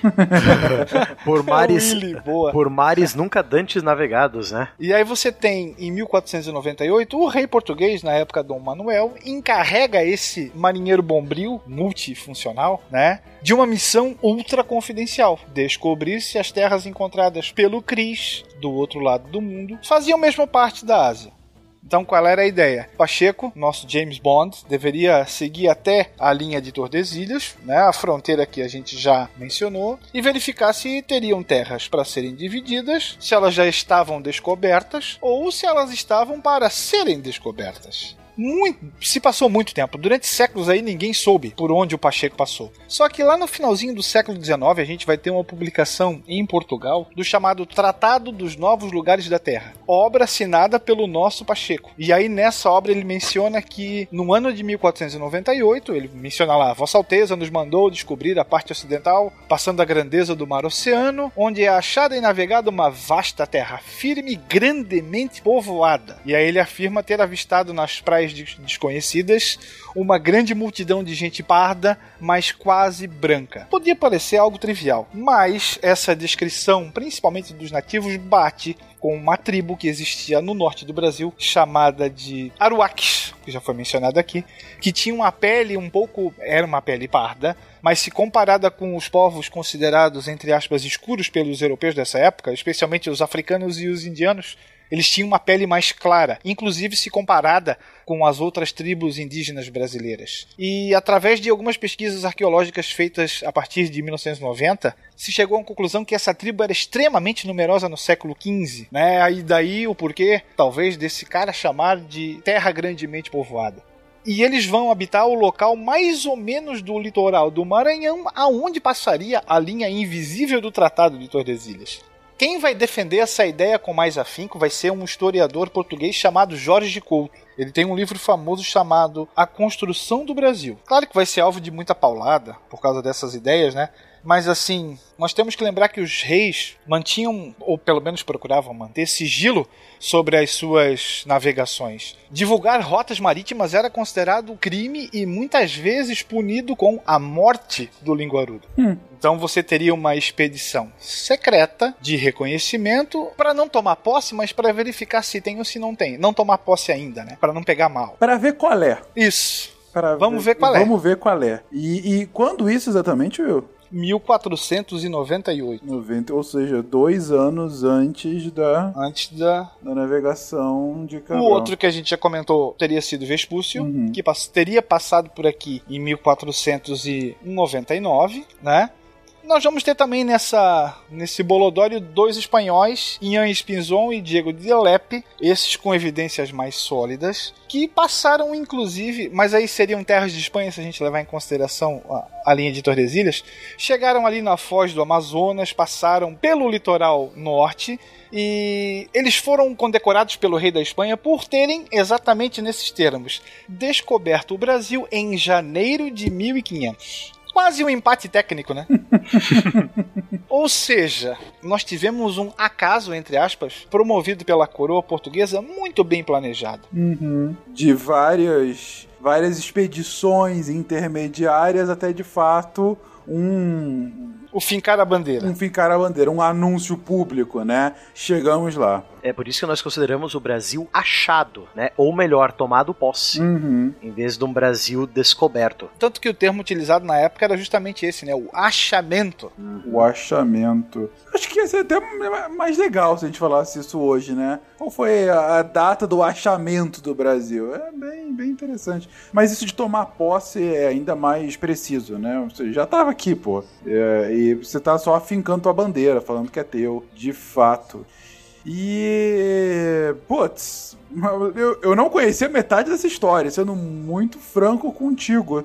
E, e por que será que, que isso acabou não sendo aproveitado pela historiografia nem mais hoje em dia? Will, Barbado, Marcos? Por que que. É, a gente tem pouca ou nenhuma informação sobre esses pontos quando a gente vai estudar essas matérias. Você até tem, mas é diferente da chamada história oficial, né? Aqui eu mencionei Jorge Couto, que é um historiador português, outro que vai defender a, a ideia do Cabral ser o mais ou menos o quarto a descobrir o Brasil, vai ser um pesquisador, um pesquisador alemão chamado Georg Friedrich. E ele menciona novamente lá nos anos 60, mais ou menos isso que eu contei agora, que existiam três expedições que precederam a Cabralina, uma delas mais secreta, vamos ter espanhóis passeando ali pelo, pela foz do Amazonas e tudo mais. Vale ressaltar também que tanto Cabral quanto Colombo não eram esses heróis que hoje em dia se, ainda se costuma mencionar.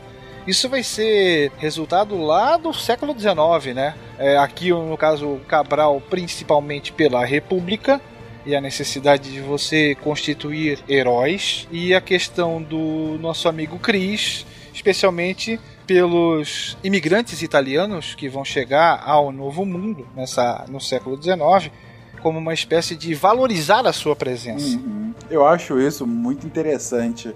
Essa, essas novas versões da história uh, ligadas a alguma agenda que existe no momento, né? Então, por exemplo, é, você falou essa do, do, do Colombo há pouco tempo no Spin de Notícias, se eu não me engano, não foi eu? Comentei alguma coisa Sim. sobre ele. Porque eu achei muito interessante. Não, você não foi no Spin, foi no. Ah, não, foi no Recordar e Foi Viver. no do- do Fronteira sobre. é, Exatamente. na volta do Fronteira sobre Conquista da América. Exatamente.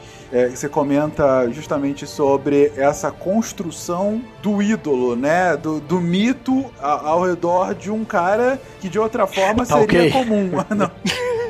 Sem qualquer tipo de comparação aqui, sem sacanagem. Eu não, eu não resisti. Mas é realmente da, da- da mitificação de alguém que seria uma pessoa comum de outra forma, né? Digo, que tem uma importância histórica significativa, mas que, putz, virou feriado, né? Na, na América do Norte, é, virou nome de país, mas isso, enfim, por outros motivos, de país, de distrito, né? É, enfim. Ah, mas continuando aqui, estou aqui me perdendo em, em, pensa, em devaneios. Mas é interessante porque você tem todo o caldo romântico do século XIX agindo. Sim, sim, sim. Isso aí. Sim. Né? E aqui no Brasil, especialmente, a assunção de um novo sistema de governo que precisa tocar os corações e mentes da população brasileira. E aí você tem, por exemplo, a, a transfiguração do Tiradentes, da Anitta Garibaldi, do Pedro Álvares Cabral também. Do próprio Dom Pedro, né? É, Sim, no, também. No, no grande herói que lutou contra a família e contra tudo e contra todos no dia do fico, né? E na independência, depois, realmente, a, a mitificação dos heróis. O que é extremamente comum em todas as culturas, não é só na brasileira, não, gente. Vocês vão ver mitos de, de criação de Estado-nação, alguns, ah, de, alguns mais normais, vamos colocar assim, e outros extremamente sobrenaturais, né? A gente já falou de muitos deles em, em episódios antigos, a gente fala da China, do Japão, da Índia, em que o herói se mistura com deuses, né? E é alguma coisa ainda mais, ah, não vou falar mais romântico, mas ainda mais poderosa. É quase um truque ideológico. Ah, sem dúvida. É, esse, esse é o set básico do nacionalismo. Sim, sim. E assim, em qualquer lugar. Você recentemente, é, o Hugo Chaves, no- na virada do século XX século XXI, ele foi abrir a tumba do, do Bolívar. Bolívar, exato. né? E aí, a hora que ele abre a tumba, ele fala: Estamos junto del fantasma del libertador. Como se tivesse realmente o, o Bolívar ali, sabe? É, é, são essas construções nacionais, são assim sim, mesmo. Sim, sim, é o, é o set básico. Não à toa disputamos hoje a Libertadores da América, né? Justamente que é o, digamos assim, os Vingadores da época do século XIX. Com certeza. Mas enfim. Mas vocês comentaram agora mais uma vez sobre o Colombo. Só que Colombo ficou lá na meiuca, lá no Caribe. E por mais que tenha visto, feito uma ou outra exploração para a parte continental mesmo, não tem nada realmente um encontro massivo. Ele não encontra os astecas para começar, né? Uh, e nem outros povos é, é, ameríndios dessa Mesoamérica, que não essas pequenas tribos. Quando que se dá de fato o encontro espanhol com, com hoje o que é o México, sei lá, Guatemala e, e toda essa meioquinha aí da América Central? Você, com essa mentalidade de buscar ouro, pedras preciosas e reconhecer essa nova terra, que até agora você só viu pela, é, pelo mar, né? Você tem é, exploradores e conquistadores e essa ideia de você lutar pela religião. Esse pessoal vai se juntar e falar: opa, achei um novo playground, né? Achei um novo lugar para brincar. Um desses é, exploradores e conquistadores que queria fazer fama é um cara chamado Hernán Cortés, né? É, ele é um dos mais famosos e controversos conquistadores espanhóis da história, né? E responsável pela destruição e escravização dos, do, do, um dos principais impérios indígenas americanos, que foi o, o Império Azteca, né? É, ele abandonou seus estudos é, bem cedo e aos 19 anos, em 1504, ele partiu para sua primeira viagem às Américas, né? É, e ele trabalhava como escrivão, é, de, depois de trabalhar como escrivão na corte é, espanhola, que era em Valladolid, é, sob o comando de Diego Velázquez de Cuellar, é, o Cortés foi bem sucedido em sua primeira missão de buscar ouro. Então, logo no começo de suas expedições, Cortés ainda como é, comandado, não como comandante, né? Ele já descobre sinais de ouro no continente. Então eles já estão explorando tipo Flórida, costa da, do México, sabe? É, como recompensa, o governador das Índias Ocidentais Espanholas, né, Nicolás de Ovando, é, deu para ele terras e indígenas para trabalhar nelas. Né, então ele virou um, um adelantado, né, um, um, colono líder de, de terras. É, na ilha de Espanhola, onde hoje é o Haiti a República Dominicana, né? Então Cortés se fixou ali como colono. Então ele já tinha um certo conhecimento local, né? Em 1511, novamente sob comando de Diego Velázquez, é, o Hernán Cortés parte para uma nova missão de conquista, dessa vez em Cuba. Então era para ele expandir os territórios espanhóis em Cuba, dessa vez, né? É, lógico, né? Ele, como prêmio dessa, dessa expansão militar é, na ilha de Cuba, Cortés ganhou mais terras e mais escravos indígenas na ilha para produzir cana-de-açúcar, etc. Né? É, foi nomeado um dos secretários de Velázquez e pouco tempo depois prefeito de Santiago de Barracoa, né? Ao término dessa sua missão, ele recebeu indígenas e mais terras e se fixou ao sul da ilha, em Santiago de Cuba. Né? Entre 1514 e 1515, é, Cortés se casou com Catarina Martins, uma nativa da região de Granada, na Espanha. Né? Então ela tipo tinha sangue é, mouro, né? sangue dos, dos, é, dos, dos infiéis, né? mas ela já era, lógico, uma espanhola. Né? De 1517 a 1518, de novo, né? Lógico, o Cortez não parava em casa. Ele partiu para mais conquistas e exploração, dessa vez do continente de novo, né? É, ele escutou de nativos a existência de um vasto e rico país a oeste das ilhas, né? A primeira, a, a, essa primeira missão, que não foi capitaneada por ele, foi por um cara chamado Francisco Hernández de Córdoba, explorou a península de Yucatán, né? E no ano seguinte, 1518, uma outra expedição, agora chefiada por Juan de Grijalva, é, com o propósito de continuar a exploração da costa de Yucatán. Então eles já estão no México continental, né? A partir dessas empreitadas, a relação entre Cortés e seu chefe Velázquez, né, é, foi entrando em conflito mais e mais e mais, porque Cortés queria, é, é, digamos que, exagerar a exploração dele, né? E o Velázquez queria algo mais contido, mais programado, né? Cortés queria já ir pro coração do, do, do México e pegar todo o ouro possível, né? uhum. né? Em 23 de outubro de 1518, Cortés foi nomeado capitão de uma nova expedição para reconhecer as terras mexicanas, né? Isso que é interessante, né? Que você já tem, é, como vocês comentaram, você já tem as bases avançadas, né? Não precisa mais voltar pra Espanha ou coisa assim, não. Já tá saindo de Cuba, já, tem, já tá Não, fixado é, lá no- realmente território. A ilha, a ilha de Cuba e Hispaniola vão ser as bases de exploração da América continental Uhum. para os espanhóis. As expedições vão sair da ilha, dali, não são mais da Espanha. O que é muito mais tranquilo, né? Ah, com certeza, é muito mais fácil, muito mais rápido a Uhum. viagem, né? É, em fevereiro de 1519, ele aporta é, na ilha de Cozumel, um importante porto marítimo e religioso maia, né? E alguns dias depois, ainda em fevereiro, é, no local tiveram os primeiros contatos com esses povos indígenas, né? Os povos indígenas que seriam as tribos mexicas, né? Uhum. Não só as tecas como as caldecas e os outros tecas, né? Que a gente já falou Sim, muito sim. nos programas de, de é, Ameríndios. ameríndios, Uhum. né? E, e Cortés encontrou um padre franciscano chamado Jerônimo de Aguilar. Esse padre franciscano ele foi um sobrevivente de um naufrágio espanhol e se tornou intérprete entre as línguas maia é, e nahuatl, que era a língua que os astecas falavam, né? E o espanhol. Então ele, ótimo. Eu já tô com, tô com os meus homens, tô com os meus soldados, agora eu tenho um intérprete, um padre franciscano que se perdeu e aprendeu a língua nativa, né? Cara, imagina Maravilha. a vida desse padre, cara. Uhum. Né? Um cara que quase morre naufragado e vai viver entre os astecas, viver... Era um ET, né, pros caras. Ah, com certeza, lógico, né? Cara. E ele foi aprendendo a língua local Aham. e se tornou, né, o intérprete. Mas aqui, aqui a gente não vai falar do desdobramento dessa chegada do Cortês ao Império Azteca. Na verdade, o foco desse episódio era justamente dar os parâmetros, dar o início dessa, desse encontro dos gringos, dos europeus nas Américas. E vamos acabar o episódio justamente aí, com Cortês às portas do Império Azteca, já fazendo um início de conchavo com alguns atores chaves e com a própria população local. Mas mais sobre isso a gente vê no próximo episódio dessa série. Poxa, Dom Cristóvão, quero avisar que a tripulação está com fome. E perché não come? Porque não há comida. E perché não há comida? Porque acabou. E perché acabou? Porque comeram. E perché comeram?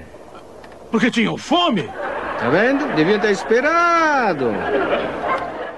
Sobre o Cortez, saiu um livro alguns anos, editado aqui pela editora Contexto, Marcos Vinícius de Moraes. O título é Hernán Cortés, é, Civilizador ou Genocida? É uma leitura bem interessante que questiona justamente esses pontos. Vai é, de encontro ao que o Sorrilha comentou. É, Cortés não era um bronco, ele era um cara letrado. Então ele vai registrando quase que passo a passo toda a sua campanha. O antes, o durante e o depois da campanha. E aí você vê que tem, entre aspas, boas ações na cabeça dele. E você tem toda a prática que vai acabar sendo orquestrada né, nesses dois pequenos anos que separam a chegada dele do- da derrubada da capital. Ó, e já que ficou aí um momento de indicação, de leitura, tem um livro que foi traduzido em 2013 pela editora Honesto, chamado Cortês e seu Duplo. É, pesquisa sobre uma mistificação.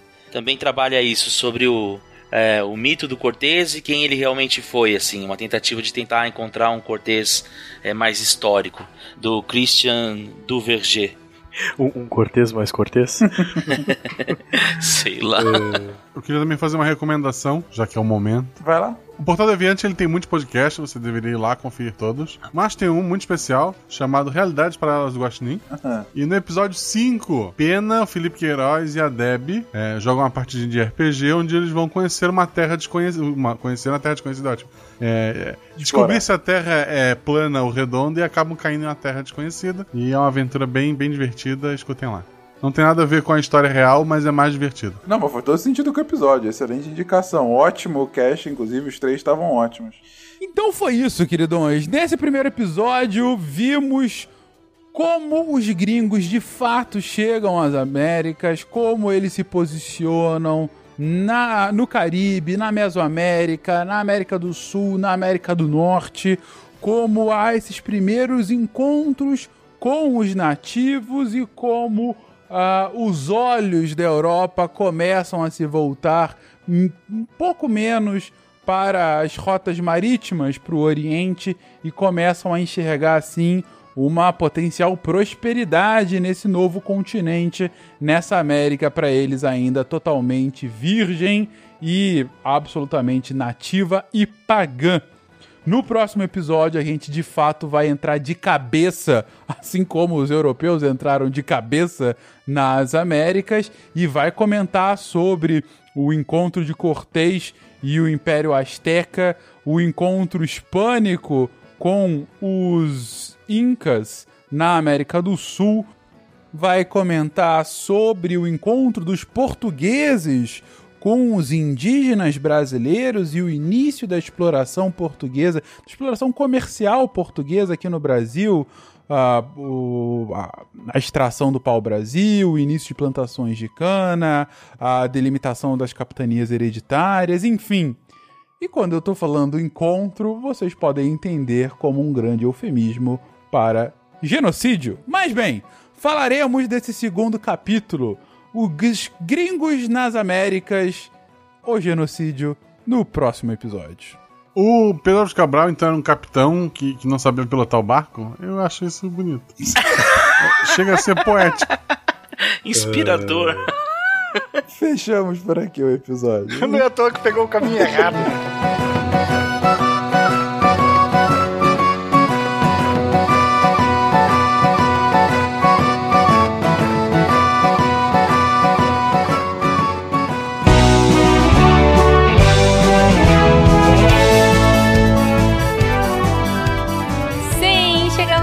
Recadinhos, eu vou falar rápido porque hoje tem leitura de patronos e caramba, tá animal. Literalmente. Espero que vocês curtam, se divirtam. Espero que vocês tenham curtido esse episódio sobre gringos na América. E, antes de mais nada, eu gostaria de convidá-los a conhecer o mural de eventos. É, tá lá. Se você entrar na nossa home no Deviante, tem um linkzinho.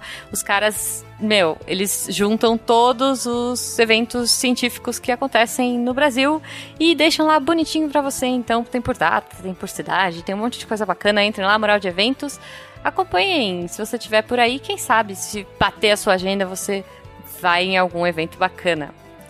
Falando em coisas bacanas, a Mitou Camisetas está com as nossas camisetas do SciCast, muito lindas, para você ficar chique ciência e ajudar o SciCast a tornar a ciência divertida.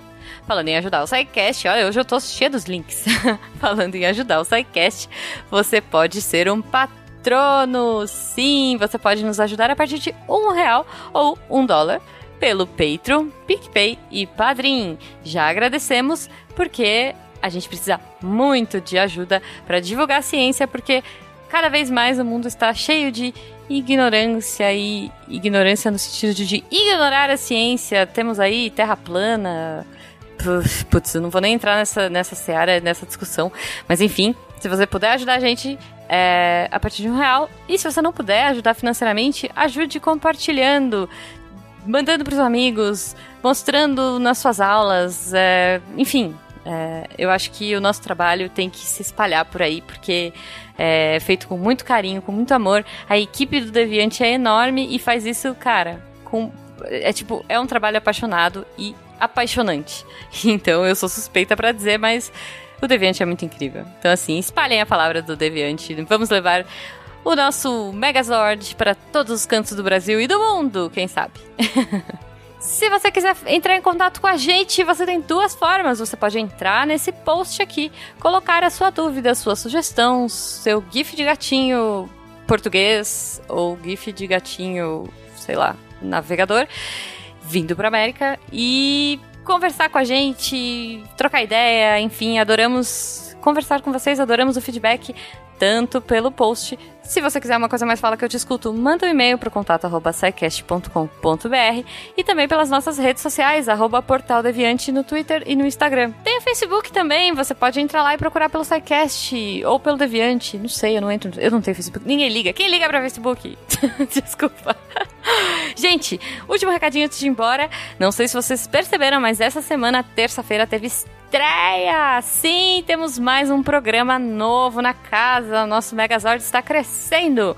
dessa vez um apoio da Fofa da Novartis. Eles estão fazendo um especial aí, a gente vai fazer uma, um super apanhado, a gente vai estudar, destrinchar e mostrar muitas facetas e muitos detalhes sobre o câncer. Então, se vocês não ouviram, procurem aí é, o nosso projeto novo em parceria com a Novartis, certo? Espero que vocês gostem. Enfim, mandem amor pra gente também, mandem amor pra Novartis. E é isso, eles estão super empenhados aí em trazer mais informações, né, sobre o assunto. E estamos super empolgados porque foi uma parceria muito legal. A Novartis está dando um super apoio pra gente. Acho que é isso, eu não vou me prolongar muito. Falei que não ia, me prolonguei. É, tchau pra vocês, eu vou apagar a luz. um beijo. Se a ciência não for divertida, tem alguma coisa errada. Tem que ser divertida. A coisa mais divertida que tem é a ciência.